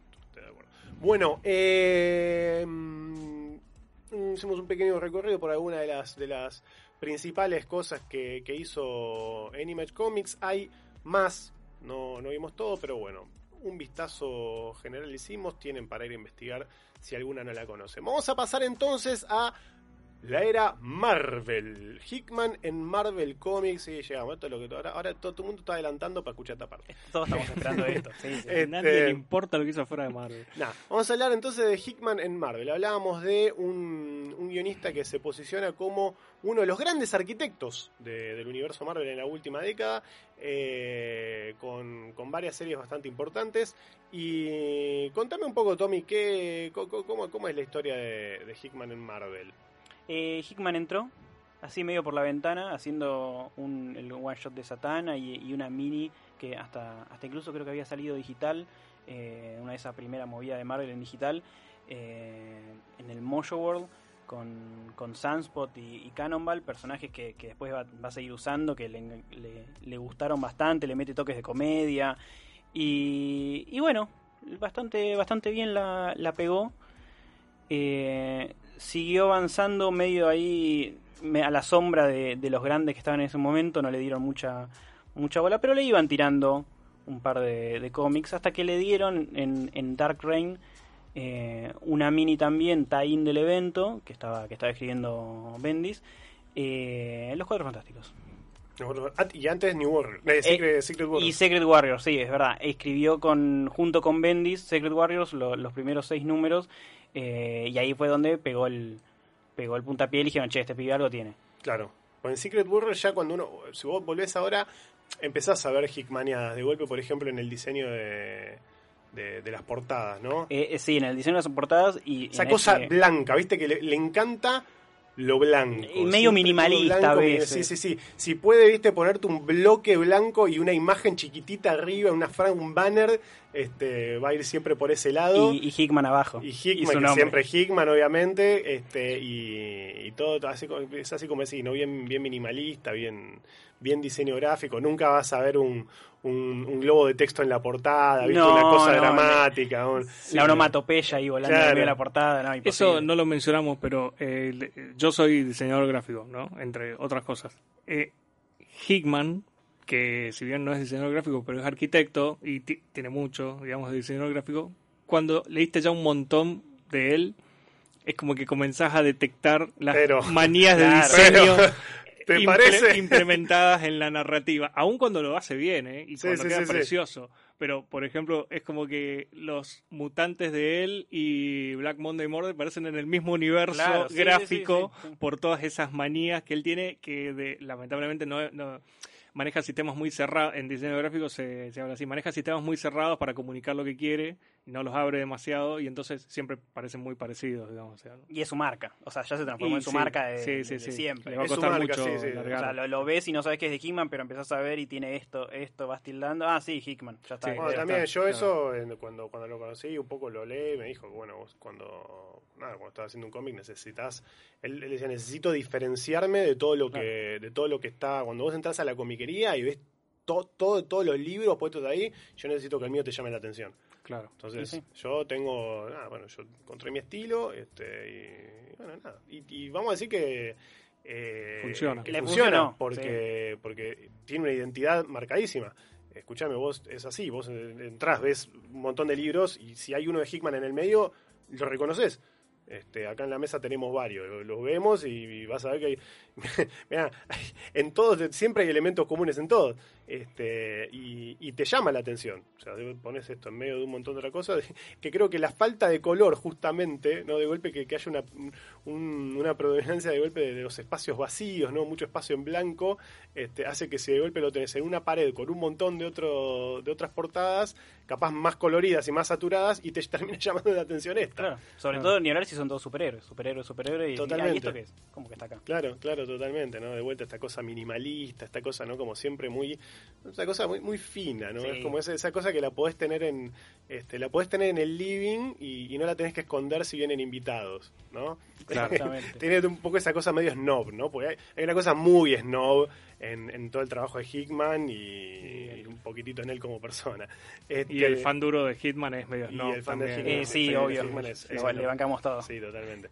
Este, bueno, pero en Secret Warriors también metía, eh, ya estaba metiendo en Marvel el tema de la sociedad secreta, tenía un personaje de esos grises que, no sabes si, quererlo, odiarlo, duro, jodido, que no sabe, que decís, che, este, este no sé si es tan héroe, que, es Nick Fury, eh, armando su equipo paralelo con, jóvenes de promesitas, con delincuentes, con de todo, y para desde las sombras tratar de salvar el universo Marvel y lográndolo y la verdad que está muy bien. medio, medio, medio Amanda Wallerístico, ¿no? Sí, sí, sí, sí, sí, sí, bien, bien por, por, por izquierda en, las sombras y, teniendo un papel medio fundamental, también estaba escrito con Bendis. Claro. Sí, lo que escribe Bendis en ese momento, Bendis movía los hilos de todo Marvel. Claro. Sí, a diestra y siniestra. Sí, sí, totalmente. era, era eso, Dark Reign era bueno, el reino de Bendis. Sí, sí, sí. Pero todavía, todavía un Bendis eh, que, bueno. que, está, que estaba, te diría que al final de, su, de su gloria. Sí, le quedaban un par de cosas, pero como, como arquitecto de, del, del, universo Marvel, eh, tenía, tenía los, los, días medio contados, así como, como hacer todo, eh, las series principales, más el evento, más esto, más bueno, todo esto lo vamos a armar de acá los próximos 2-3 años. Claro. Eh, ahí ya estaba un poco terminando Pero ya, se, ya se viene el Bendis que se va a empezar a pinchar. Post Siege, sí, Heroic Age, todo lo que tiene que ver con Avengers. Lo van es súper olvidable. Este, claro, y Hickman un poco acá está subiendo, ¿no? Claro, acá es un, es un cambio. Se baja, es más, más adelante va a pasar el cambio de, de Bendis dándole la posta. Directamente, claro, o sea, Avengers. más claro imposible. Eh, pero ahí está, está muy, muy bien en Secret Warriors. Pero en poquito, porque después la serie sigue y va cambiando de, guionistas, dibujantes, y él después al final escribe uno, dos, dos issues más, eh, y después ya arranca la, la gloria y, el salto de Hickman en Fantastic Four. Fantastic Flor, Fantastic Flor. Flor. Flor de Fantastic. Como un gag en Los Simpsons, me acuerdo, el Fantastic Flor. Este, el piso fantástico. Los cuatro fantásticos de Jonathan Hickman. Acá es donde, como yo comentaba, lo conozco a Hickman, creo que 2011, 2012, por ahí. Eh, y, y yo debo decir que a mí Fantastic Four me gustó muchísimo. Y te diría que al día de hoy junto con The Black Monday Murders, Fantastic Four es lo que más me gusta de Hickman. O sea, si yo tengo que recomendar algo, es una en Marvel y una fuera de Marvel, es Fantastic Four y Black Monday Murders seguro. Dos cosas que no tienen nada que ver una con la otra, son completamente distintas. No en tono. En tono, en nada, no, en absolutamente nada. Pero lo que tiene Fantastic Four, que me gusta mucho, a diferencia de cosas que vamos a ver después que hacen Marvel, es que yo creo, yo, yo Fantastic Four de Hickman realmente lo siento como Fantastic Four. Yo creo que todavía en Fantastic Four no, él, él no, no se da más importancia a él mismo como autor que a los personajes. O sea, para mí acá los personajes están bastante bien y hasta tienen momentos emotivos que, que para mí de vuelta es un tipo como tan cerebral que muchas veces no, no, no, no, no sé, como que me, me, me da ganas de leer pero no me emociona. No, no, como que los personajes no, no, no, no me, no me, no, no sé, me, eh, pero en Fantastic Four sí, o sea, yo recuerdo momentos como, por ejemplo, cuando arranca con Reed recordando su relación con el padre, o con, eh, con él, viste, que le dice que, tiene miedo de saltar, y ¿viste? todo eso. O, bueno, cuando... Franklin. Cuando, claro, bueno, Franklin, Franklin con... El paralelismo con Reed, Franklin y Reed, y Reed y, el padre. Y, y, Reed y, y, Nathaniel. Y, y también, eh, bueno, nada... Eh, spoiler. Si nadie lo leyó. Si nadie lo leyó, pasamos unos cuantos años. Pero con la muerte de Johnny Storm, o sea, eh, eh, a mí yo me acuerdo de leer eso y yo me emocioné. El momento en el que. Y mirá que emocionarte con una muerte de un superhéroe. Después del 2000. Después del 2000 es. Bueno. No, pero está, está bien escrito. Eh, está bien llevado. Está claro, y, está, no, y, y, no solo eso, incluso el regreso de Johnny después. Sí, Porque vos podés decir, claro, primero la muerte y segundo el regreso, emocionarte con un regreso. Uno ya sabés que va a volver, pero lo claro. que tiene acá es que el personaje, o sea, muere y, y, vuelve con el mismo guionista, o sea que siempre estuvo pensado para, para traerlo de vuelta. Y, y, está buenísimo, boludo. Yo me. El final es cuando, cuando se da vuelta y, viste, Flame on, ¿viste? ahí se le vienen todos encima. Es terrible. Y cuando vuelve, que, que, lo, que, que lo, lo, ve Spider-Man, sí. es el primero que lo ve, es hermoso. Y, y, sí, aparte que lo que tiene es que, que es lo que decís de que es el mismo escritor para, para la muerte y el regreso, es que desde un primer momento ya sabía que lo iba a matar. Claro. Porque durante todos los primeros arcos vos estás viendo al Johnny que nosotros conocemos, al, al inmaduro, y al que eh, la joda, las chicas, y joder la, la ven. Y durante los primeros arcos eh, empieza a meter ese cambio, y hay una, una frase de, de Reed que le dice qué tipo de hombre querés ser. Y como que le empieza a meter esa maduración a, a Johnny. Entonces la muerte la sentís porque lo estás viendo al tipo crecer y, y, y, dejar el ego de lado y sacrificarse para salvar a, a, a su familia. Entonces te, te, pega, pero porque estaba planeado. Y ahí es, acá es donde, por lo menos en el mainstream, eh, Hickman empieza a meter esto de yo ya sé lo que voy a hacer, ya tengo planeado a dónde quiero ir y, y después es llenar todo lo del medio. Claro. Sí, bueno, y, un poquitito, denme tiempo, que yo claro. sé a dónde voy. Claro. Pero denme tiempo, ténganme fe, que tengo pensado de acá a un año eh, pero sé a dónde voy a ir. Claro, y pero, pero, aparte de eso, o sea, que eso es verdad y está bien, hay un buen desarrollo. Y es sí, tipo, sí. no te aburrís en lo que está contando. Yo, no. yo, yo creo que Fantastic Four sigue siendo, viste, eh, sigue manteniendo el espíritu de ser un cómic de aventura, de tener, viste, conceptos locos, esto el, el concilio de los Reeds, viste, obviamente siempre toda esta cosa, todos, todos estos conceptos enormes, eh, pseudocientíficos, eh, fantásticos, de multiversos. Lo hizo, y, lo hizo Hickman antes de Ricky Morty, de avisarle. Claro, avisamos por la duda. Sí, lo hizo Hickman lo hizo antes. Este que nada, es básicamente un, un, un eh, una, una, reunión de, de, de REITs de distintos universos, ¿no? Básicamente eso. Sí, sí, el lo, los más poderosos con, sí. con, guantes del infinito claro, que salvaban todo el claro, mundo. Claro, claro, este, y aparte, bueno, está bueno esto de cómo lo posiciona Reed como, como el, el, más grosso de, de, el más porón sí sí más, más, grande de todos este y de vuelta yo a los personajes los siento bien escritos acá. Eh, y, y, y, tiene momentos que me emocionan. Me acuerdo del número de Ben también el número que, que ves que Ben no envejece viste que va, que va viviendo su vida este, en, hacia el futuro, eh, o el número que también que, que se convertía en, en, humano por un día. Eh, claro, ahí es donde empieza donde la fórmula para transformarse de vuelta en humano, sí. eh, que incluso hasta eso, ahí ya, ya empieza a toquetear cosas que para muchos sería como, uy, no, si lo hiciera ahora tan, más, más que antes, de, uh, mira lo que está haciendo Hickman. Tipo, claro. ¿Por qué está cambiando tanto? Pero acá en, en los Fantasy Wars se siente completamente orgánico y sí. le va muy bien de la mano con Hickman y encima no tiene diagrama, no tiene mucho. No tiene, no es, tiene nada. No tiene esos vicios. ¿Sabes lo que lo no único tiene que tiene? Vicios, está muy muy limitado. Sí, sí, sí no, empe no, empezó todavía a explotar con eso de, de, de, tanto estética de Hickman. Lo único que tiene un par de, de anotaciones de, Valeria. Sí. Pero están bien. Una sola y, cuenta cositas de, lo que de lo que viene, de lo que pasó, a veces como un resumen, a veces como lo que está contando Valeria y con una premonición que, que, le manda Franklin del, futuro. Eh, pero tiene también esto de meter comedia, de darle tiempo a los personajes, no que sea todo tan ominoso y tan gris, y Richard mal, eh, hasta incluso la relación con, con Susan está eh, está muy bien. Eh, el tema de los Reed, eh, el concilio de Reed no lo hace para ponerlo a Reed como el mejor Reed de todo el concilio y dejarlo en el concilio y, tocando los hilos, sino al contrario. No, en nuestro Reed no haría eso, haría eso no, no, se metería en eso y dejaría a la familia de lado. No, claro, claro. Y de hecho, eso es lo que está bueno, que lo resalta como ser humano y no tanto necesariamente como científico, ¿no? Que, viste, muchas veces está esta idea, que a mí medio me embola eso cuando hacen a Reed tan, tan, tan lógico. lógico y calculador, cuando la realidad es que el personaje justamente lo que lo define es que tiene un lado humano, pues si no es de Doctor Doom. Claro, claro. O sea, la, gracia justamente es que, tiene un costado humano. Que, eh, es un adicto al trabajo, pero no es un, claro, una piedra el tipo. Claro, este, y eso, eso está, está bastante bueno.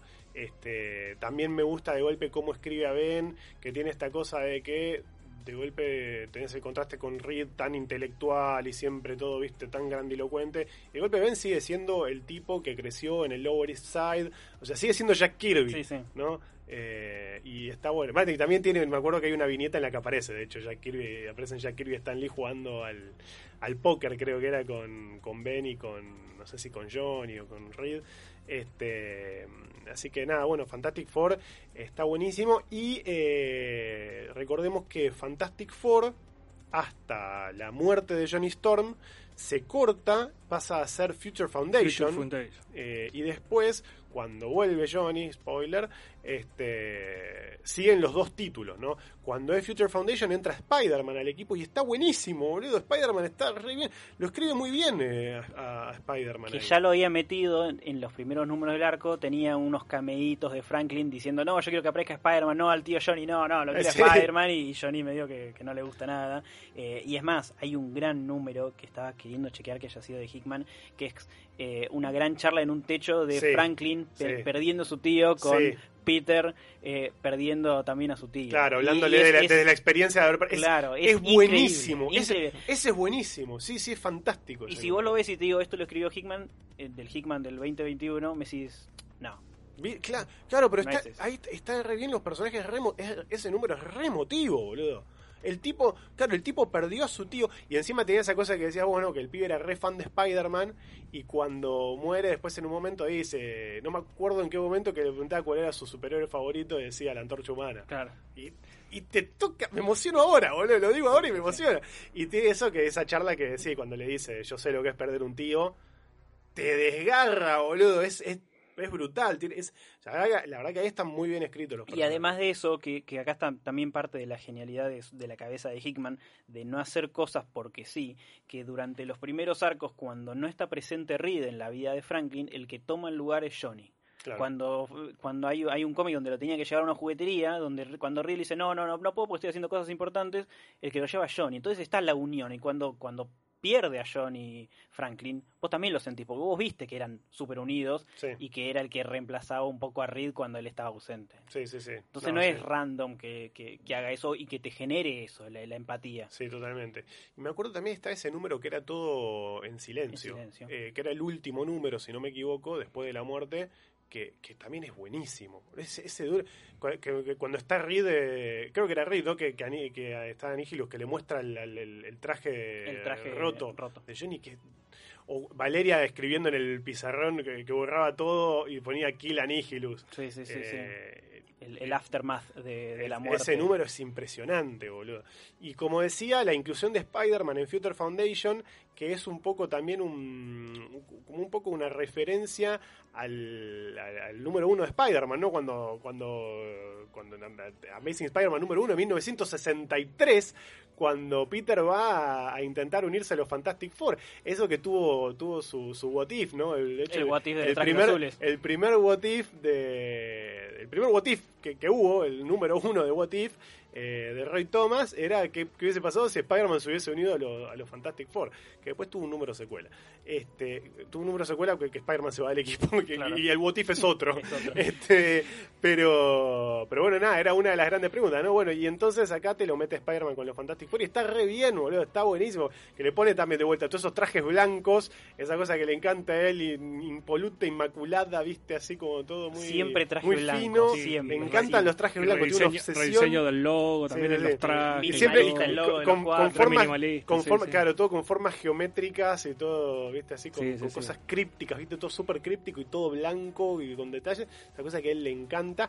Y la verdad, acá, yo digo, acá funciona espectacularmente bien. Los trajes me parecen buenísimo. El traje de Spider-Man de Future Foundation está buenísimo. Es uno de los mejores trajes de Spider-Man moderno. Lejos, pero, pero por escándalo me parece uno de, los, uno de los trajes alternativos de Spider-Man más lindos que hubo. No sé, moderno creo que no hay ningún otro que me guste. Eh, que pasó por un montón. a mí el Scarlet de Spider-Man me encantaba. No, bueno, pero, pero hablo, quizás no es moderno. el Iron Spider. De 2000 era, yo, el, Iron Spider, Sí, el Iron Spider. Al principio no me gustaba, pero después le terminé tomando cariño. Este, bueno, pero con la Future Pero sí, esos dos. Pasa exactamente lo mismo. La Future Foundation él también lo introduce en los primeros arcos antes de que Johnny muera. Y, encima juega con un montón con los personajes secundarios, los mete a, Alex de, Power Pack, aparecen los dos superdotados eh, esbirros de Moleman. Eh, y también te muestra el origen de ellos. Está Bentley, el clon de, de, Wizard. Entonces no solo juega con la ausencia de Johnny y el ingreso de Peter, sino de todos los personajes secundarios que también son todos súper inteligentes, porque Hickman obviamente juega con eso, eh, atrás de ellos. Bueno, y, después entonces, bueno, Fantastic Four, este, nada, está buenísimo, ultra recomendado. ¿Qué pasa cuando entran Avengers? Porque después le dan, como decía vos, se va a Bendis y le dan eh, le dan las llaves de las llaves del reino. claro del reino porque estamos hablando año 2013 si no me equivoco un año después del estreno de la película. un año después de, claro un año después de, la primera Avengers que fue un éxito absoluto y acá acá para mí acá para mí empieza a patinar. Hmm. acá para mí empieza a patinar. A mí los Avengers de Hickman me aburrieron un montón boludo. Me aburrieron un montón. Yo fui entré con una confianza increíble y no, no, no, ahí ya me empezó a... Mmm, dije, ¿qué que no sé? No así New Avengers. Ah. Recordemos que hacía Avengers y New Avengers. New Avengers me pareció muy buena. New Avengers me parecía, es más, adictiva incluso, ¿eh? me parecía muy buena. Pero Avengers, al principio más o menos, pero cuando llega Infinity, ¿no? Hace este, este mega evento que yo no sé si medio fue por bajada editorial, que ya había aparecido en la escena post créditos Thanos y era como que bueno ahora muchachos hay que, hay que meter a Thanos no ya había salido esta esta miniserie de Bendis donde traía a Thanos de vuelta después del gran final que había tenido hermoso con eh, con, con, en, Thanos Imperative que era una maravilla. Lo, trajeron, lo trajeron de una manera espantosa barata en pedorra. modo, eh, guerrero regente del universo con ejército a buscar al hijo muy raro que el hijo era un humano. Claro, eso, eso en Infinity, pero yo te digo antes la que, la que hizo Bendis, que no me acuerdo el nombre, que una, una, una que salió. Bueno, no importa. La cuestión es que es que lo mete lo mete Hickman en Infinity o Unfinity. Este no, a mí a mí Infinity fue la que me, hizo dejar. Me aburrí un montón, boludo. Me aburrí un montón. Sí, porque encima odié la caracterización de los personajes. Acá me empezó a pasar eso que dije, el chabón acá todo lo contrario que en Fantastic Four. En Fantastic Four para mí los personajes estaban re bien y acá yo no los reconocía los personajes. Era, eh, acá estaban todos los personajes estaban al servicio de lo que él quería hacer. Entonces, viste, incluso los niveles de poder. Eh, me acuerdo que en un momento Thor le metió un martillazo a Thanos en la cara y no le hacía nada. Eh, Black le, le, gritaba también en la cara y creo que, no sé, le rompía la camisa, viste. ¿no? Y es como que, para, maestro, para, para un poquito. ¿Qué, pasa? Pero es el drama. Sí, qué sé yo. Y es como que algo que tenía todo para estar buenísimo, que así todo debe ser de los mejores eventos de la última década. Pues, definitivamente. Así aburrido y todo es de lo mejor, porque la verdad que los demás me parecen todos abominables. Este. nada, eh, me, me, me moló mucho, me moló mucho y, y ahí lo, lo, lo corté y es, muchísimo tiempo después lo retomé porque tenía ganas de leer Secret Wars. Y dije, bueno, voy a leer, no voy a dejar sin leer lo anterior. Y me leí todo. Y me costó un montón leer, boludo. Todo lo que viene después de Infinity de Avengers. mm, New Avengers, de vuelta, me gustó más. El problema es que después de, New- de- después de Infinity se empiezan a cruzar mucho en un momento Sí. los títulos. Y es como que no podés no leer los dos. Y me, a, mí, a mí me costó un montón. Bueno, yo empecé a leer Hickman con eso. Ah, mirá.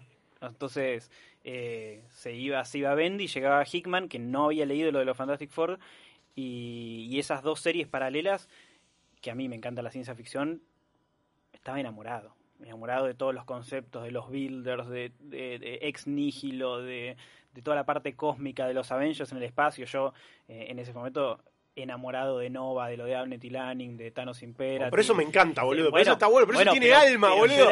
eso de- tiene alma. Pero con más razón, no entiendo. Si eras chico, Sí, ¿cómo puede ser que a mí te me encantaba, gustado, boludo? me encantaba. Es más, yo lo leo ahora y tengo mucha nostalgia. Todavía tengo, tengo imágenes de, de Thor tirando el martillo para el cielo en el espacio y, a- y arrodillándose frente al Builder y el Builder diciendo, sí, muchachos, todos arrodíllense y dice, no, no, estoy agarrando el martillo. Y le atraviesa la cabeza con el, con el, con el martillo. Bueno, puede ser, tiene momentos. Yo no te voy a decir que no. Yo no te voy a decir momentos. que no tiene momentos. eh. pero No pero como voy a- también te digo eso, en, en New Avengers y todo el tema de los Illuminati y de, y de destruir las Vuelta a la tierras. sociedad secreta, ¿cómo le gusta? bueno, ¿Cómo a- le gusta? Acá es Hickman en modo Hickman. Acá Mo- empezó sí. con Acá empieza, pero acá empieza con los vicios. Sí, sí, acá empieza de Hickman. Hickman, Hickmanísimo y con vicios de Hickman. Bueno, en Fantastic Four no lo veías, eso es como vos decías, incluso desde el diseño, vos veías las portadas de Fantastic Four y no son portadas que, que, que no, no, no eran, no eran estas portadas típicas de Hickman. Pare- Parecía más portada de cómic de superhéroes.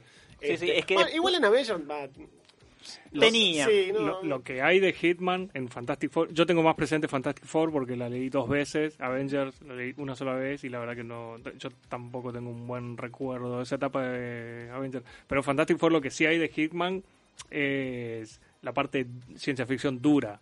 La- la- o sea, la investigación por ahí de quizás de algún fenómeno eh, paranormal que sí se investigó un poco, pero que se utiliza mucho en ciencia ficción y él intenta buscarle otra vuelta, una vuelta de tuerca nueva. O sea, me parece que ese tipo de, no sé si vicios, pero esas cosas Hitman las hace. muy Sí, mira, cuando en Fantastic Four, ¿sabes lo que me gusta Fantastic Fantastic Four tiene mucho de eso. Fantastic Four tiene mucha mitología, hay mucha mitología, Claro. y, y aprovecha muy bien la mitología de Fantastic Four.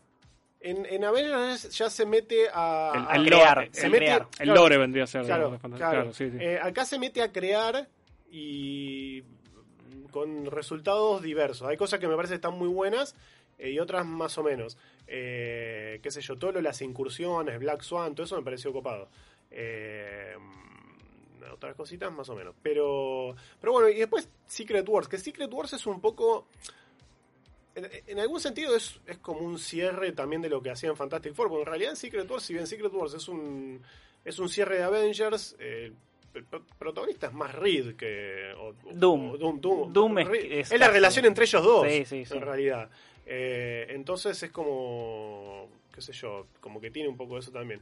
Secret Wars me parece que está mejor. Y sabes lo que le da esta, la- que sea de una relación de Reed y de Doom le da ese toque eh, sentimental al evento. Entonces, si bien tenés el, el caos y Doom como un dios y, y todos los Avengers peleando y, y- y todos esos personajes de los 20 Thor distintos que nuevos y viejos, eh, cuando se mete con la relación de Doom y de Reed y Doom haciendo cosas para él ser el nuevo Reed, teniendo a su eh, como pseudo esposa, a Valeria como su hija y él como Dios, ahí es donde levanta muchísimo el evento, porque tiene otra otra cosa, además de la de la explotación de los Avengers y de todo. Sí, eso. aparte, el momento que, que Reed le dice, ¿me puedes decir honestamente que si todo lo que estás haciendo vos lo hubiese hecho yo, no hubiese salido mejor? Sí, es verdad, ahora salí, morite. Pero sí, sí, se lo reconoce. Este, este, sí, qué sé yo, Secret Wars me, me pareció capaz, me, gustó un poco más. La verdad que Avengers, el, el título Avengers Seca, no, me pareció una patada en los huevos, boludo. Me pareció muy difícil de leer. El final no me gustó ese final con Iron Man y Capitán América cagándose a piña. El Capitán América viejo encima, porque venía de lo, lo que estaba contando Remender. y, y el universo Ultimate Eh, crasheando y encima el de... universo Ultimate y todo eso, me- ah, qué sé yo. no sé, Secret Wars está bien, no me vuelve loco, pero está, y bueno, y Assault que está prendido fuego. Este... Sí, metieron muchas cosas, a mí me parece un evento súper sobrecargado, súper sobrecargado, pero también es una constante de los últimos eventos, tanto de Marvel como de DC, de, la última década. Ah, no, igual olvídate que es, lo, es el mejor evento. Sí, sí, imagínate lo que son los, los, los, últimos. Es, pero por escándalo, el mejor evento de la última década, segurísimo, pero no hay duda. No hay ninguna duda. En Marvel al menos. En Marvel segurísimo. Marvel seguro. Y DC, DC tuvo Multiversity, que no sé si cuenta como evento, pero si contara, eh, le gana. Pero este no, sé si cuenta, me parece que no. Me parece que no. No, cuenta como no lo contaría. No. Eh, pero no, pero Secret Wars seguro que es el, mejor, no hay ninguna duda. Este, bueno. Pasó por Fantastic Four, pasó por Avengers, veíamos, ¿no? como bien señalaba Tommy antes, que tiene esta cosa para, para los grupos, ¿no? Para, para la dinámica de grupo, este Hickman. Y le gustan las historias corales. Le gusta, claro. Y, y bueno, ¿qué otra cosa podía escribir después si no X-Men? Algo que estaba roto. Algo que estaba eh, prohibido. prohibido. Venía, claro, venía prohibido, claro, porque como, recordemos que X-Men estaba todavía bajo, bajo la sombra de Fox eh, fuera de los cómics, entonces Marvel estaba medio como tratando de... Eh, eh medio, medio. taparlo un poquitito. Y hablamos de X-Men, que... X-Men rojo, X-Men azul. Otrora, otrora X-Men era el título de Marvel. Spider-Man estaba arriba nada más, eh, ponele hasta ahí. Claro, e incluso, e incluso llegó a vender más que Spider-Man. O sea, no, recordemos aquel X-Men número uno. Este, entonces, eh, bueno, nada, decían devolver a los mutantes a la gloria y traen a Hickman para hacer un planteo completamente nuevo, o sea, para dar una patada violenta al tablero, cagarse en todo lo que venían contando antes, puedes no leer nada de lo que venían contando antes, que no tiene ningún tipo de importancia. Está bien, sí. Hay, hay muchos callbacks, hay muchos bien, pero mm, qué sé yo, boludo. Eh, está bien que el, guionista anterior, que era Rosenberg, ¿no? que, estaba en, X-Men, en, en, Uncanny X-Men, eh, vamos a decir que más o menos le deja las fichas mm, arregladas como para que para que pueda arrancar con, no sé, que, trae de vuelta personajes que estaban muertos, que, que, no podés no tener, eh, no sé, había vuelto Jean hacía poco, Scott. había vuelto Cyclops también, que, que, yo había tenido un par de momentos, lo de Rosenberg, pero también medio que se pincha. Eh, y, bueno, y arranca con una cosa muy de autor, muy suya, ¿no? Acá sí, acá es 100% autor eh, al comienzo, al comienzo. Este, claro, en, las dos miniseries. Claro, arranca con dos miniseries que son House of X y Powers of X, ¿no? Y ya desde el título, esta cosa de House of X, de vuelta, esta cosa tan hickmanística, ¿no? Eh, House no en el sentido de casa, sino más bien en el sentido de familia, ¿no? Como empieza a encarar a los mutantes desde, desde otra óptica, ¿no? Los mutantes se unen todos. Se acabó esta cosa de héroes, villanos, basta. esas cosas son para niños. Eh, ahora somos todos personas civilizadas, ahora empezamos a tomar todos eh, té, ¿no? a las 5 de la tarde, dialogamos las cosas, todos empiezan a usar monóculo, eh, todos empiezan a vestir de blanco, ¿viste? cambian los uniformes, todo bien. Y ahora vamos todos a vivir una isla. Un personaje que era anteriormente un monstruo, Krakoa, que bueno, que ya venía apareciendo en, en Wolverine and the X-Men, ¿no? Sí, sí, ya. Bueno, acá Cracoa se convierte, en esta isla mutante, esta isla viviente, se convierte en el, en el santuario, ¿no? Eh, básicamente en, un país. En, la nación, claro, se lo que le, un poco no, es algo no. bueno no es algo nuevo ya se había hecho utopía no que, que, que de hecho a mí honestamente me gusta más el concepto de que fue, que fue utopía que lo que es Cracoa para X-Men pero, pero la verdad que es súper interesante lo que plantea Hickman en, en House of X y Powers of X, esta cosa de que los mutantes se unen todos para hacer un país, esta cosa de que empiezan a negociar con las otras naciones del mundo, ellos tienen un producto que nadie más tiene, esta, flor que, eh, no sé, que extiende la vida, que cura todas las enfermedades, qué sé yo, qué mierda, la verdad que vos lo pensás y es es súper es, súper original. La verdad que es súper original. Sí, y a la vez yo creo que en algún punto Hitman hace cosas que de nuevo uno no se espera para esta industria y para este medio, para los superhéroes en particular cuando están licenciados. que es destruir, no, no, no cambiar un poquitito o hacer unos ajustes, destruir el status quo de esa franquicia en particular, utilizando algunas cosas que tienen que ver con el sentido común y con lo que uno espera. O sea, por ejemplo, cambiémonos de editorial y hablemos rápidamente así de Superman. ¿Qué le falta a Superman para hacer un Superman más verosímil? Y bueno, que se haga más cargo todavía de sus poderes y de los cambios que puede hacer en el mundo. Y si eso significa que tiene que ser presidente de Norteamérica, que lo haga. Y si se tiene que imponer por la fuerza para lograr su objetivo, lo tiene que hacer. Bueno, acá me parece que Hitman es como que un poquitito busca eso. Dice, no, no, no, pará. Ya, los mutantes, la verdad que pasaron por todo. Pero tienen las herramientas y tienen los medios para dejar de ser perseguidos. Eso, viste, son el próximo paso en la evolución. No, no, no, no son el próximo paso. Ya está. Están acá. Ya, claro. Están acá. Se van a imponer porque lo pueden hacer. Y porque... Claro, ellos no son el siguiente paso. Nosotros somos el anterior. Somos, claro. nosotros nos dejan atrás. Ya está. O sea, eh, y, tienen todas las herramientas. Y, y craquea un plan en el cual se, se, se, pueden poner, posicionar en una, en, en, una altura determinada para poder negociar absolutamente todo. Está bastante bueno como por ahí parece que algunas cosas no les van a salir del todo bien, pero no, no, mentira.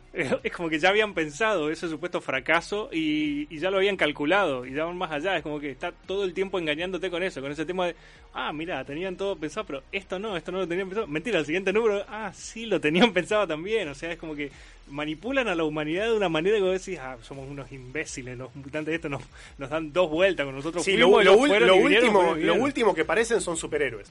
Claro, no son superhéroes. No, son superhéroes. Es, no es un cómic de superhéroes ninguno de, los Aparte pensemos ¿no? que es, esto, se neutralizan porque los héroes se juntan con los villanos y, es, y el planteo es, claro. basta de estos roles absurdos, eh, ahora no vamos a entrar todos, vamos a armar un, un consejo de, de, grandes, eh, grandes estrategas y, hay grandes representantes de distintas castas, eh, ¿no? Y tenemos la casa del verano, la casa del invierno, de vuelta, toda esta cosa. Vivaldi recontento. Sí, sí, sí. sí, sí, Y, y, que de fondo, de, fondo suena Vivaldi. Si, claro, está leyendo Hickman, de fondo, esta cosa siempre muy aristocrática, ¿no? Muy eh, Hellfire Cloud. Hickman con Hellfire Cloud, boludo, se vuelve loco. Pero lo que no tiene por nada lo usa después. Sí. Es que te, te muestra el porqué no, no solo dice, bueno, bueno, vamos a hacer así, esto a partir de ahora cambia así, no, no. Te va desarrollando la historia de por qué, de que los mutantes están destinados a fracasar, que le da un retconeo a Moira con, con sus vidas, con ah, ahí eso es terrible, hermoso, hermoso. Todo lo de Moira es precioso. Es, eh, es que lo que más sorprende es que haga algo que de, de algo de los X-Men que venimos viendo hace 40, 50 años y lo haga algo completamente novedad. Yo estoy de acuerdo en eso, es muy interesante. Por eso yo decía que full cómic de autor, porque como, cómic de autor me parece muy interesante. Me parece muy interesante que, que exista algo así en el mainstream, sobre todo hoy, un mainstream dañado, alicaído, en terapia intensiva, eh, que exista de golpe algo así es refrescante, no por nada, también eh, estuvo también posicionado en ventas. y en crítica también. En crítica, sí, sí, sí. me parece bien, pero como cómic de X-Men, no, no, no. A mí como cómic de X-Men no me gusta. Yo no reconozco a los, no reconozco a los personajes, boludo. Sobre todo en, las dos miniseries iniciales, que encima son súper grandilocuentes, súper mitología, viste, eh, un montón de conceptos, y se va al futuro y vuelve, y, vuelve al recontra futuro, viste. Un poco lo que quiso hacer fue emular a Morrison en New X-Men, que es una de sus influencias más claras, o sea, está clarísimo ya desde la portada, de la primera portada, este, con esto de los personajes ¿viste? caminando hacia el, hacia el lector. Em, pero como cómic de X-Men a mí me parece rarísimo, más un montón de ruido. No sé tanto, cuando empieza la serie X-Men, ahí, ahí lo siento un poquitito más familiar, si bien sigue siendo raro. Em, Está buenísimo igual lo que dijeron ustedes, casi al unísono, de que eh, esto no, no es un cómic de superhéroes porque es peligrosísima la idea que, plantea. Y, eso para mí era súper excitante. Yo puedo llegar a coincidir con vos, Nico, en que no se siente como un cómic de superhéroe. Pero, que de golpe, boludo, o sea, mencionan a los Avengers, aparece de fondo de Capitán América y desentona, boludo. Claro, no, eh, estoy de acuerdo con vos en que no se siente un cómic eh, clásico de X-Men. Pero a mí el, nivel de autoritarismo que tenían las dos series y esto que mencionan ustedes justamente de que parecen digamos eh, una monarquía manejando esto, cuando la monarquía históricamente está eh, relacionada con la derecha y siempre hubo eh, como una fraternidad entre la tiranía y la derecha, o sea, que, y que meta todo esto y lo haga confluir en dos cómics, eh, en dos eh, miniseries de, de, este tipo, de repente es como que le da una nueva vuelta de tuerca a este tema de la enemistad entre mutantes y humanos. Eh, de, repente es como que vos como humano te pones a pensar y decís, Ay, pero los dejamos crecer demasiado al final. Nos, nos, pasan por encima. Nos pasaron por encima, los dejamos crecer demasiado. Entonces, eh, eh, o sea, siempre los humanos que quisieron hacer cagar a los mutantes tuvieron siempre razón, boludo. O sea, vos como lector, en algún punto es como que, te, más allá de que sos simpatizante de los mutantes, porque es lo que estás comprando, los cómics de X-Men, pero te pones desde el lado de los humanos y decís, claro, no, había que hacerlos cagar antes. ¿Cómo, no, no los hicimos cagar antes? Ahora cagamos, ahora nos tienen agarrados, ahora no, no, no podemos. Eso me parece súper excitante decir que igual dentro de todo siguen siendo bastante benevolentes. Sí, por supuesto. Eh, y, y, de hecho, de hecho demasiado benevolente por momentos. No, de, de, hecho, o sea, me pasa algo curioso. De golpe me pasa que no me gusta cómo escribe muchos personajes. Mm. Eh, sobre todo en las dos miniseries iniciales, hay momentos que yo digo, ¿quién, es, ¿quién es este personaje, boludo? Cuando está Storm que está gritando delante de todos los mutantes, cuando están resucitando, bueno, también esa cosa de la resurrección medio rara, eh, esa cosa de que hace que tiene un protocolo de resurrección que por un lado es interesante porque se caga de risa básicamente de esta cosa de que... Muerte esta cosa de la muerte superheroica. no, ahora, bueno, ¿sabe qué? Ya está. Muere alguien, lo traemos de vuelta. Yo, lo tomé por ese lado, más que nada. Sí, lo que pasa es que para mí, este para mí después eso trae algunos problemas más adelante. Sobre todo también te trae también problemas de identidad, ¿no? ¿Quién mm. es el que resucita? ¿Es realmente un personaje resucitado o es una copia, es un clon? Bueno, no te lo terminan de explicar. Ahí, ahí está la gracia de, de Al Futuro, es que esos temas se tocan y que Hickman ya tenía pensado que después de eso, después de House of X y Powers of X, iban a salir distintas series donde iban a tocar distintos temas como la fe, como el alma, como qué pasa, cuál es el verdadero, el que ah, se murió. ¿y, salir, y están.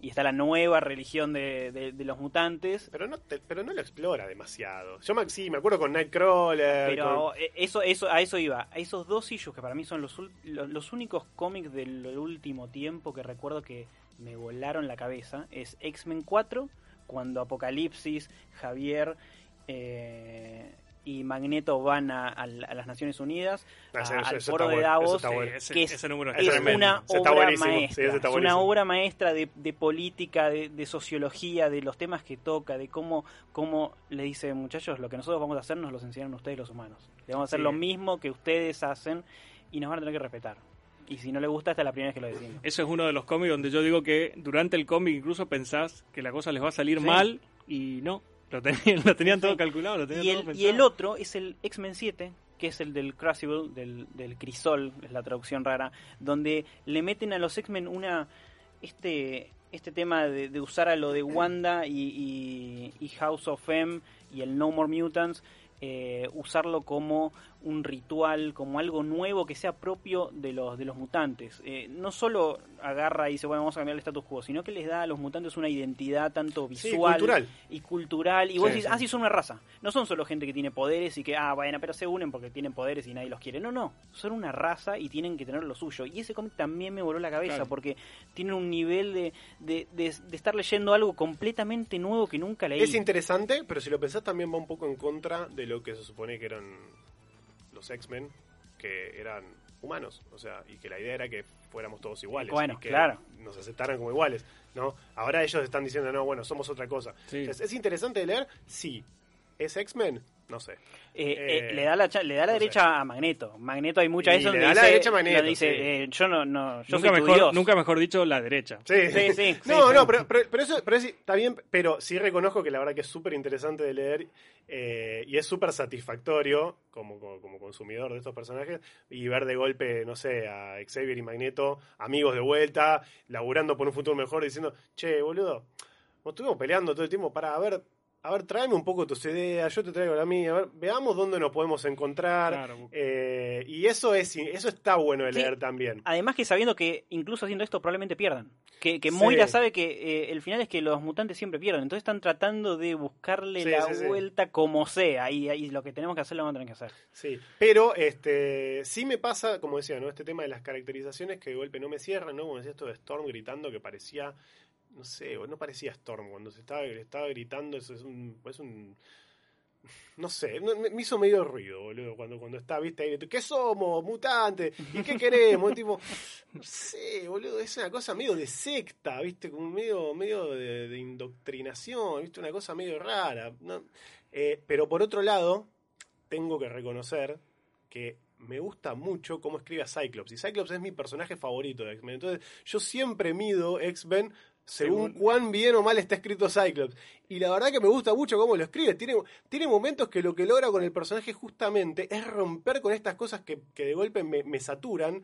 Esta cosa de el, consejo de, de, los, de los grandes sabios y que viste que todos hablan así de Douglas, eh, viste Alexander, eh, viste, todo así, con, no, esa cosa de usar siempre el nombre, nombre de pila, ¿no? Completo, nunca, nunca ninguna contracción, viste, nunca un don't, no, do not, eh, viste, siempre, viste, así borderline shakespeariano, viste, este, y de golpe tiene, tiene esos momentos como cuando va, como cuando va Ginny Scott y le dice, bueno, nada, queremos que formen parte del, del consejo porque se fue tal y tal, y Scott le dice, todo bien, pero no. Nosotros somos los X-Men. Claro. Y en ese momento que sí. Porque encima, eso es otra cosa. Quieren borrar la identidad de los X-Men. Hay un, párrafo explícito donde dice: Tenemos que dejar de usar este nombre. Esto lo único que hace es asociarnos a algo que no que ya no somos, que no tenemos que ser. Somos un gobierno, ¿no? Claro, somos, somos un gobierno, claro.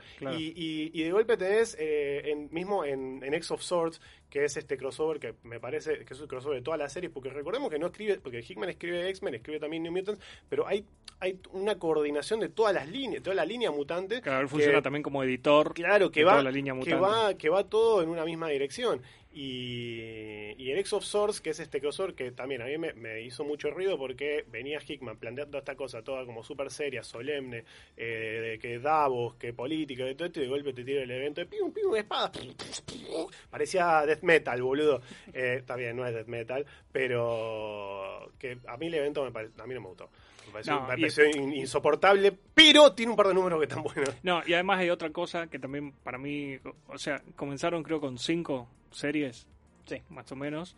Eh, y de repente a menos de un año ya tenías como nueve o diez. E, esa es otra cosa que a mí no te... Yo más o menos intento estar al día con todos los mutantes, pero eh, de nuevo, otra vez parece que estamos en los 90. O sea, todo lo que es la línea mutante, ahora te cuesta muchísimo leerla y a mí, a mí hablar si la querés leer en, legal, digamos. A mí, me, a mí me espanta. Es, es demasiado, demasiados títulos de nuevo. y me da bronca qué? necesidad? Sí, me da bronca porque yo entré a comprar confiado y caí en esa trampa y me dio bronca y dije, no, ¿sabes qué? Métetelo en el orto, boludo, no quiero leer toda esta mierda. Tenía ganas de leer un título de autor eh, como fue Fantastic Four, pero y ahora me, me obligás a leer 400 títulos que me chupan un huevo.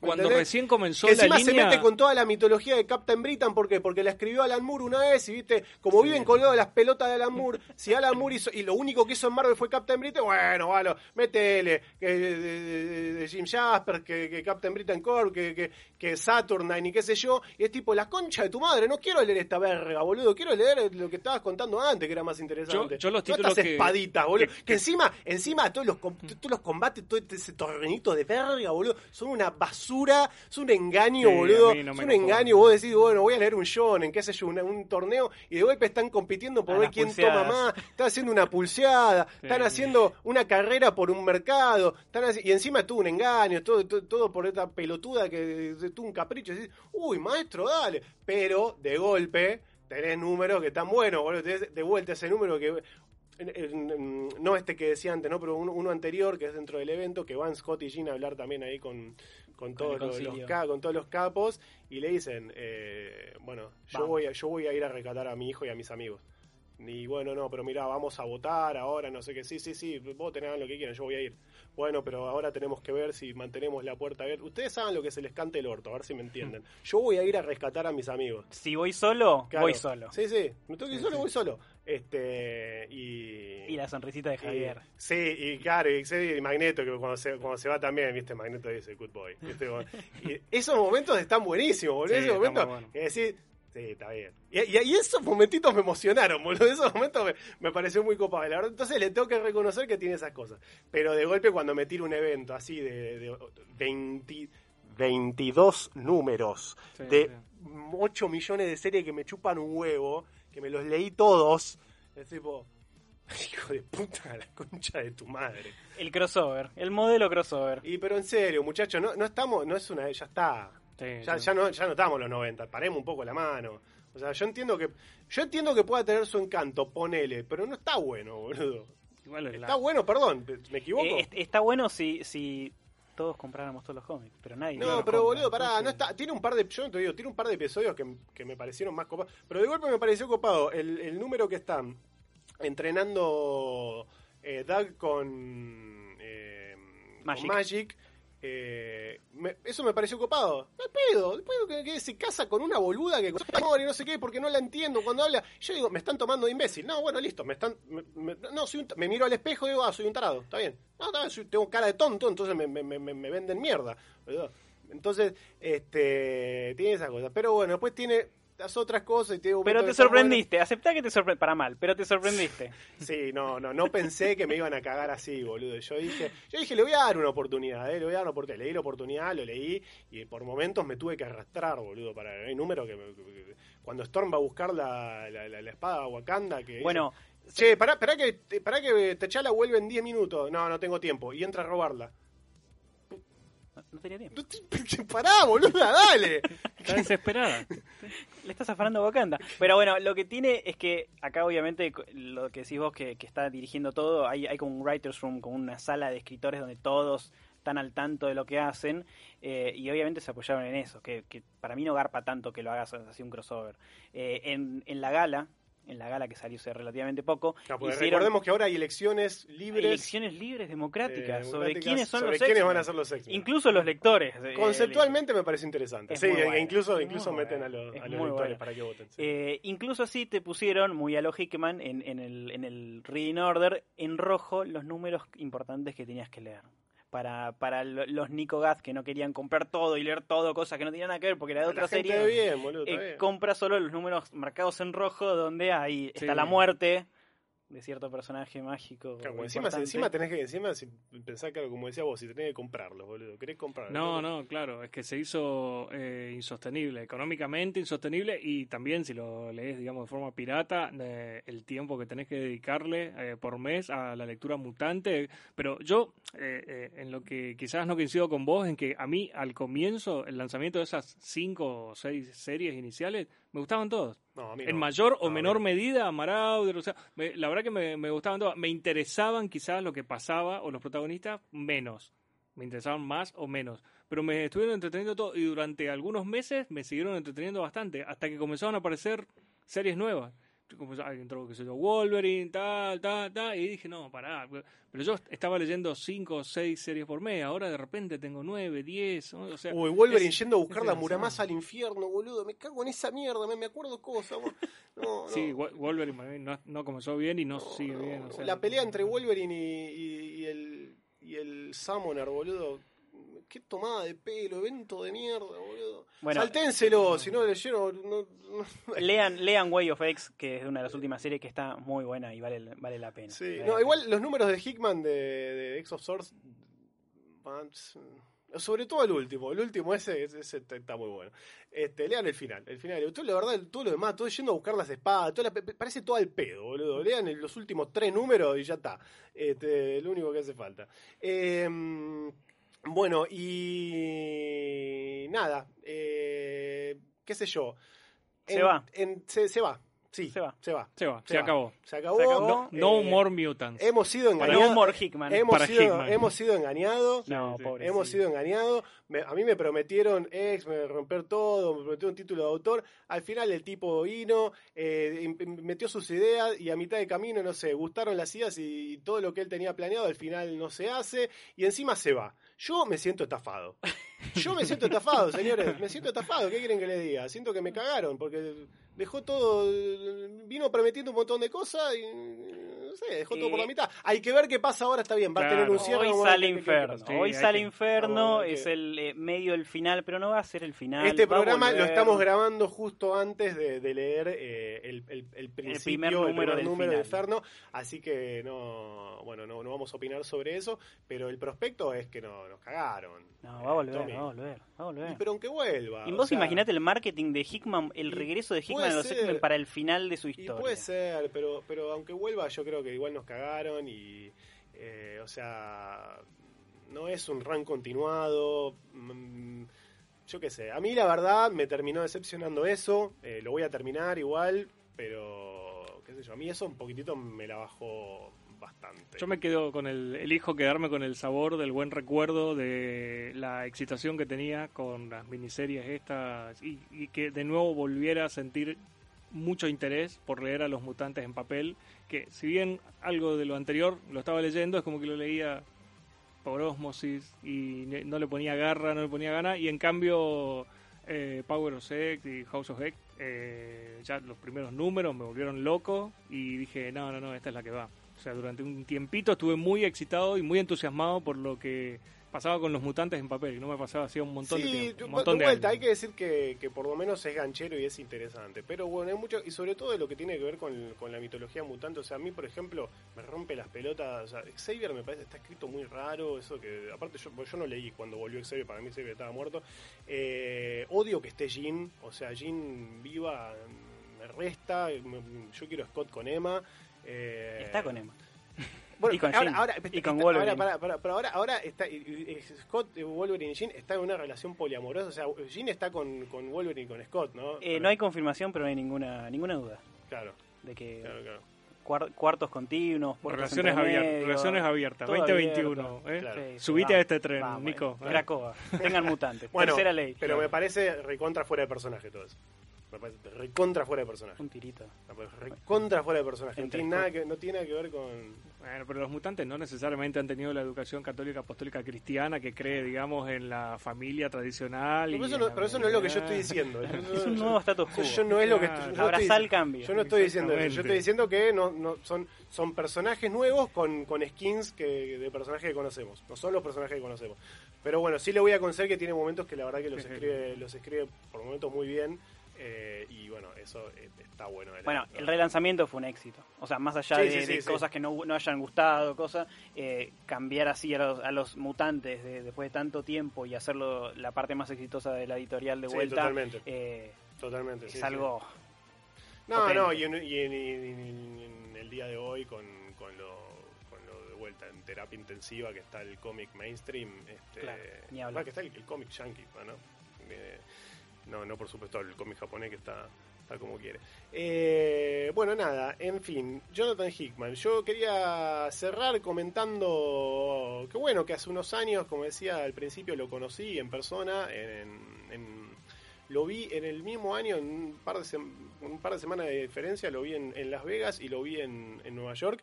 Y cenamos, cené con él. Ah, Este, bueno. en, en Nueva York cené con él y, y charlé bastante. La verdad que debo decir que, que con los fans es un tipo súper agradable, súper accesible, muy buena onda. Este, me, me dio su email y todo, viste, para, no sé, para que le- lo mensajeara por algún, bueno, no sé, si tenía interés de hablar de algún tema que tuviera que ver con guion o algo de todo eso. Claro, putealo, Este- digamos, ahora con los mutantes. sí. Decile algo, ¿verdad? Este, Sí. nada, bueno, pues yo en un momento le conté que escribía y me dijo, bueno, si cualquier cosa me escribí. me- Y, eh, y bueno, nada, y hablé con él. Y bueno, vos sabés que en ese momento, en, es- en esa cena, eh, ahí en, en Manhattan, estaba también Joe Quesada. Y en un momento estábamos hablando con, con Quesada, ¿viste? Y estaba Hickman en, en frente nuestro. eh, del otro lado de la mesa, pero Hickman estaba, estaba hablando con otra persona. Viste que Sam empezó a hablar sobre, sobre Hickman. Y me dice, no, no, pues para mí él es, eh, él es, un guionista, eh, pero de lo mejor que hay. Y me dice, pero, pero nivel Alan Moore. Así te digo, para mí es como, como un, un próximo Alan Moore. Y está esta cosa, ¿no? De todo el tiempo eh, en, en el cómic de buscar al próximo El Alan próximo Moore. ¿no? Alan Moore, claro. Es, es como, pero es uno de los grandes males de- del cómic, creo sí, yo, ¿no? lamentablemente. Y Alan Moore te diría, ¿no? Dejen de buscar al próximo yo y, y- y hagan algo ustedes, Sí, ¿no? Y yo tengo que decir que yo creo que Hickman es un tipo con una identidad bastante suya. Eh, yo creo que, que de alguna manera lo que dijo Quesada creo que, o sea, yo entiendo la comparación, pero creo que creo que no hacía falta, capaz, ¿no?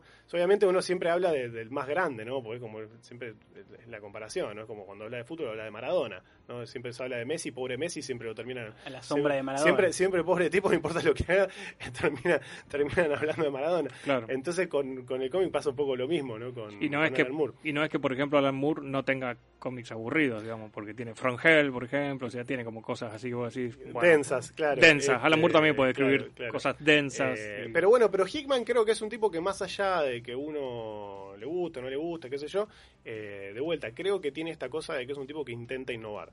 Y yo creo que eso es súper valorable. sí, y, es único. Eh, o sea, lo que hace es... Tiene un estilo suyo. Sí, Vos lees un cómic de Hickman y es un cómic de Hickman, tiene una impronta suya. Y yo eso, eso creo que está muy bueno. Sí, encontrar eso en el cómic mainstream 2021 es algo invalorable. Ni hablar de, saliendo de, DC de Marvel. Eh, ver a alguien que tenga una impronta así y no esté buscando esa cosa de eh, que Netflix te llame para hacer una adaptación, eh, la verdad que es. Sí, sí, sí, porque el tipo sigue intentando hacer historieta y sigue intentando innovar dentro de la historieta. te guste más, te guste menos, ¿no? Pero trata de meter esa cosa mm, que solamente lo vas a poder encontrar ahí cuando, cuando levantes el cómic.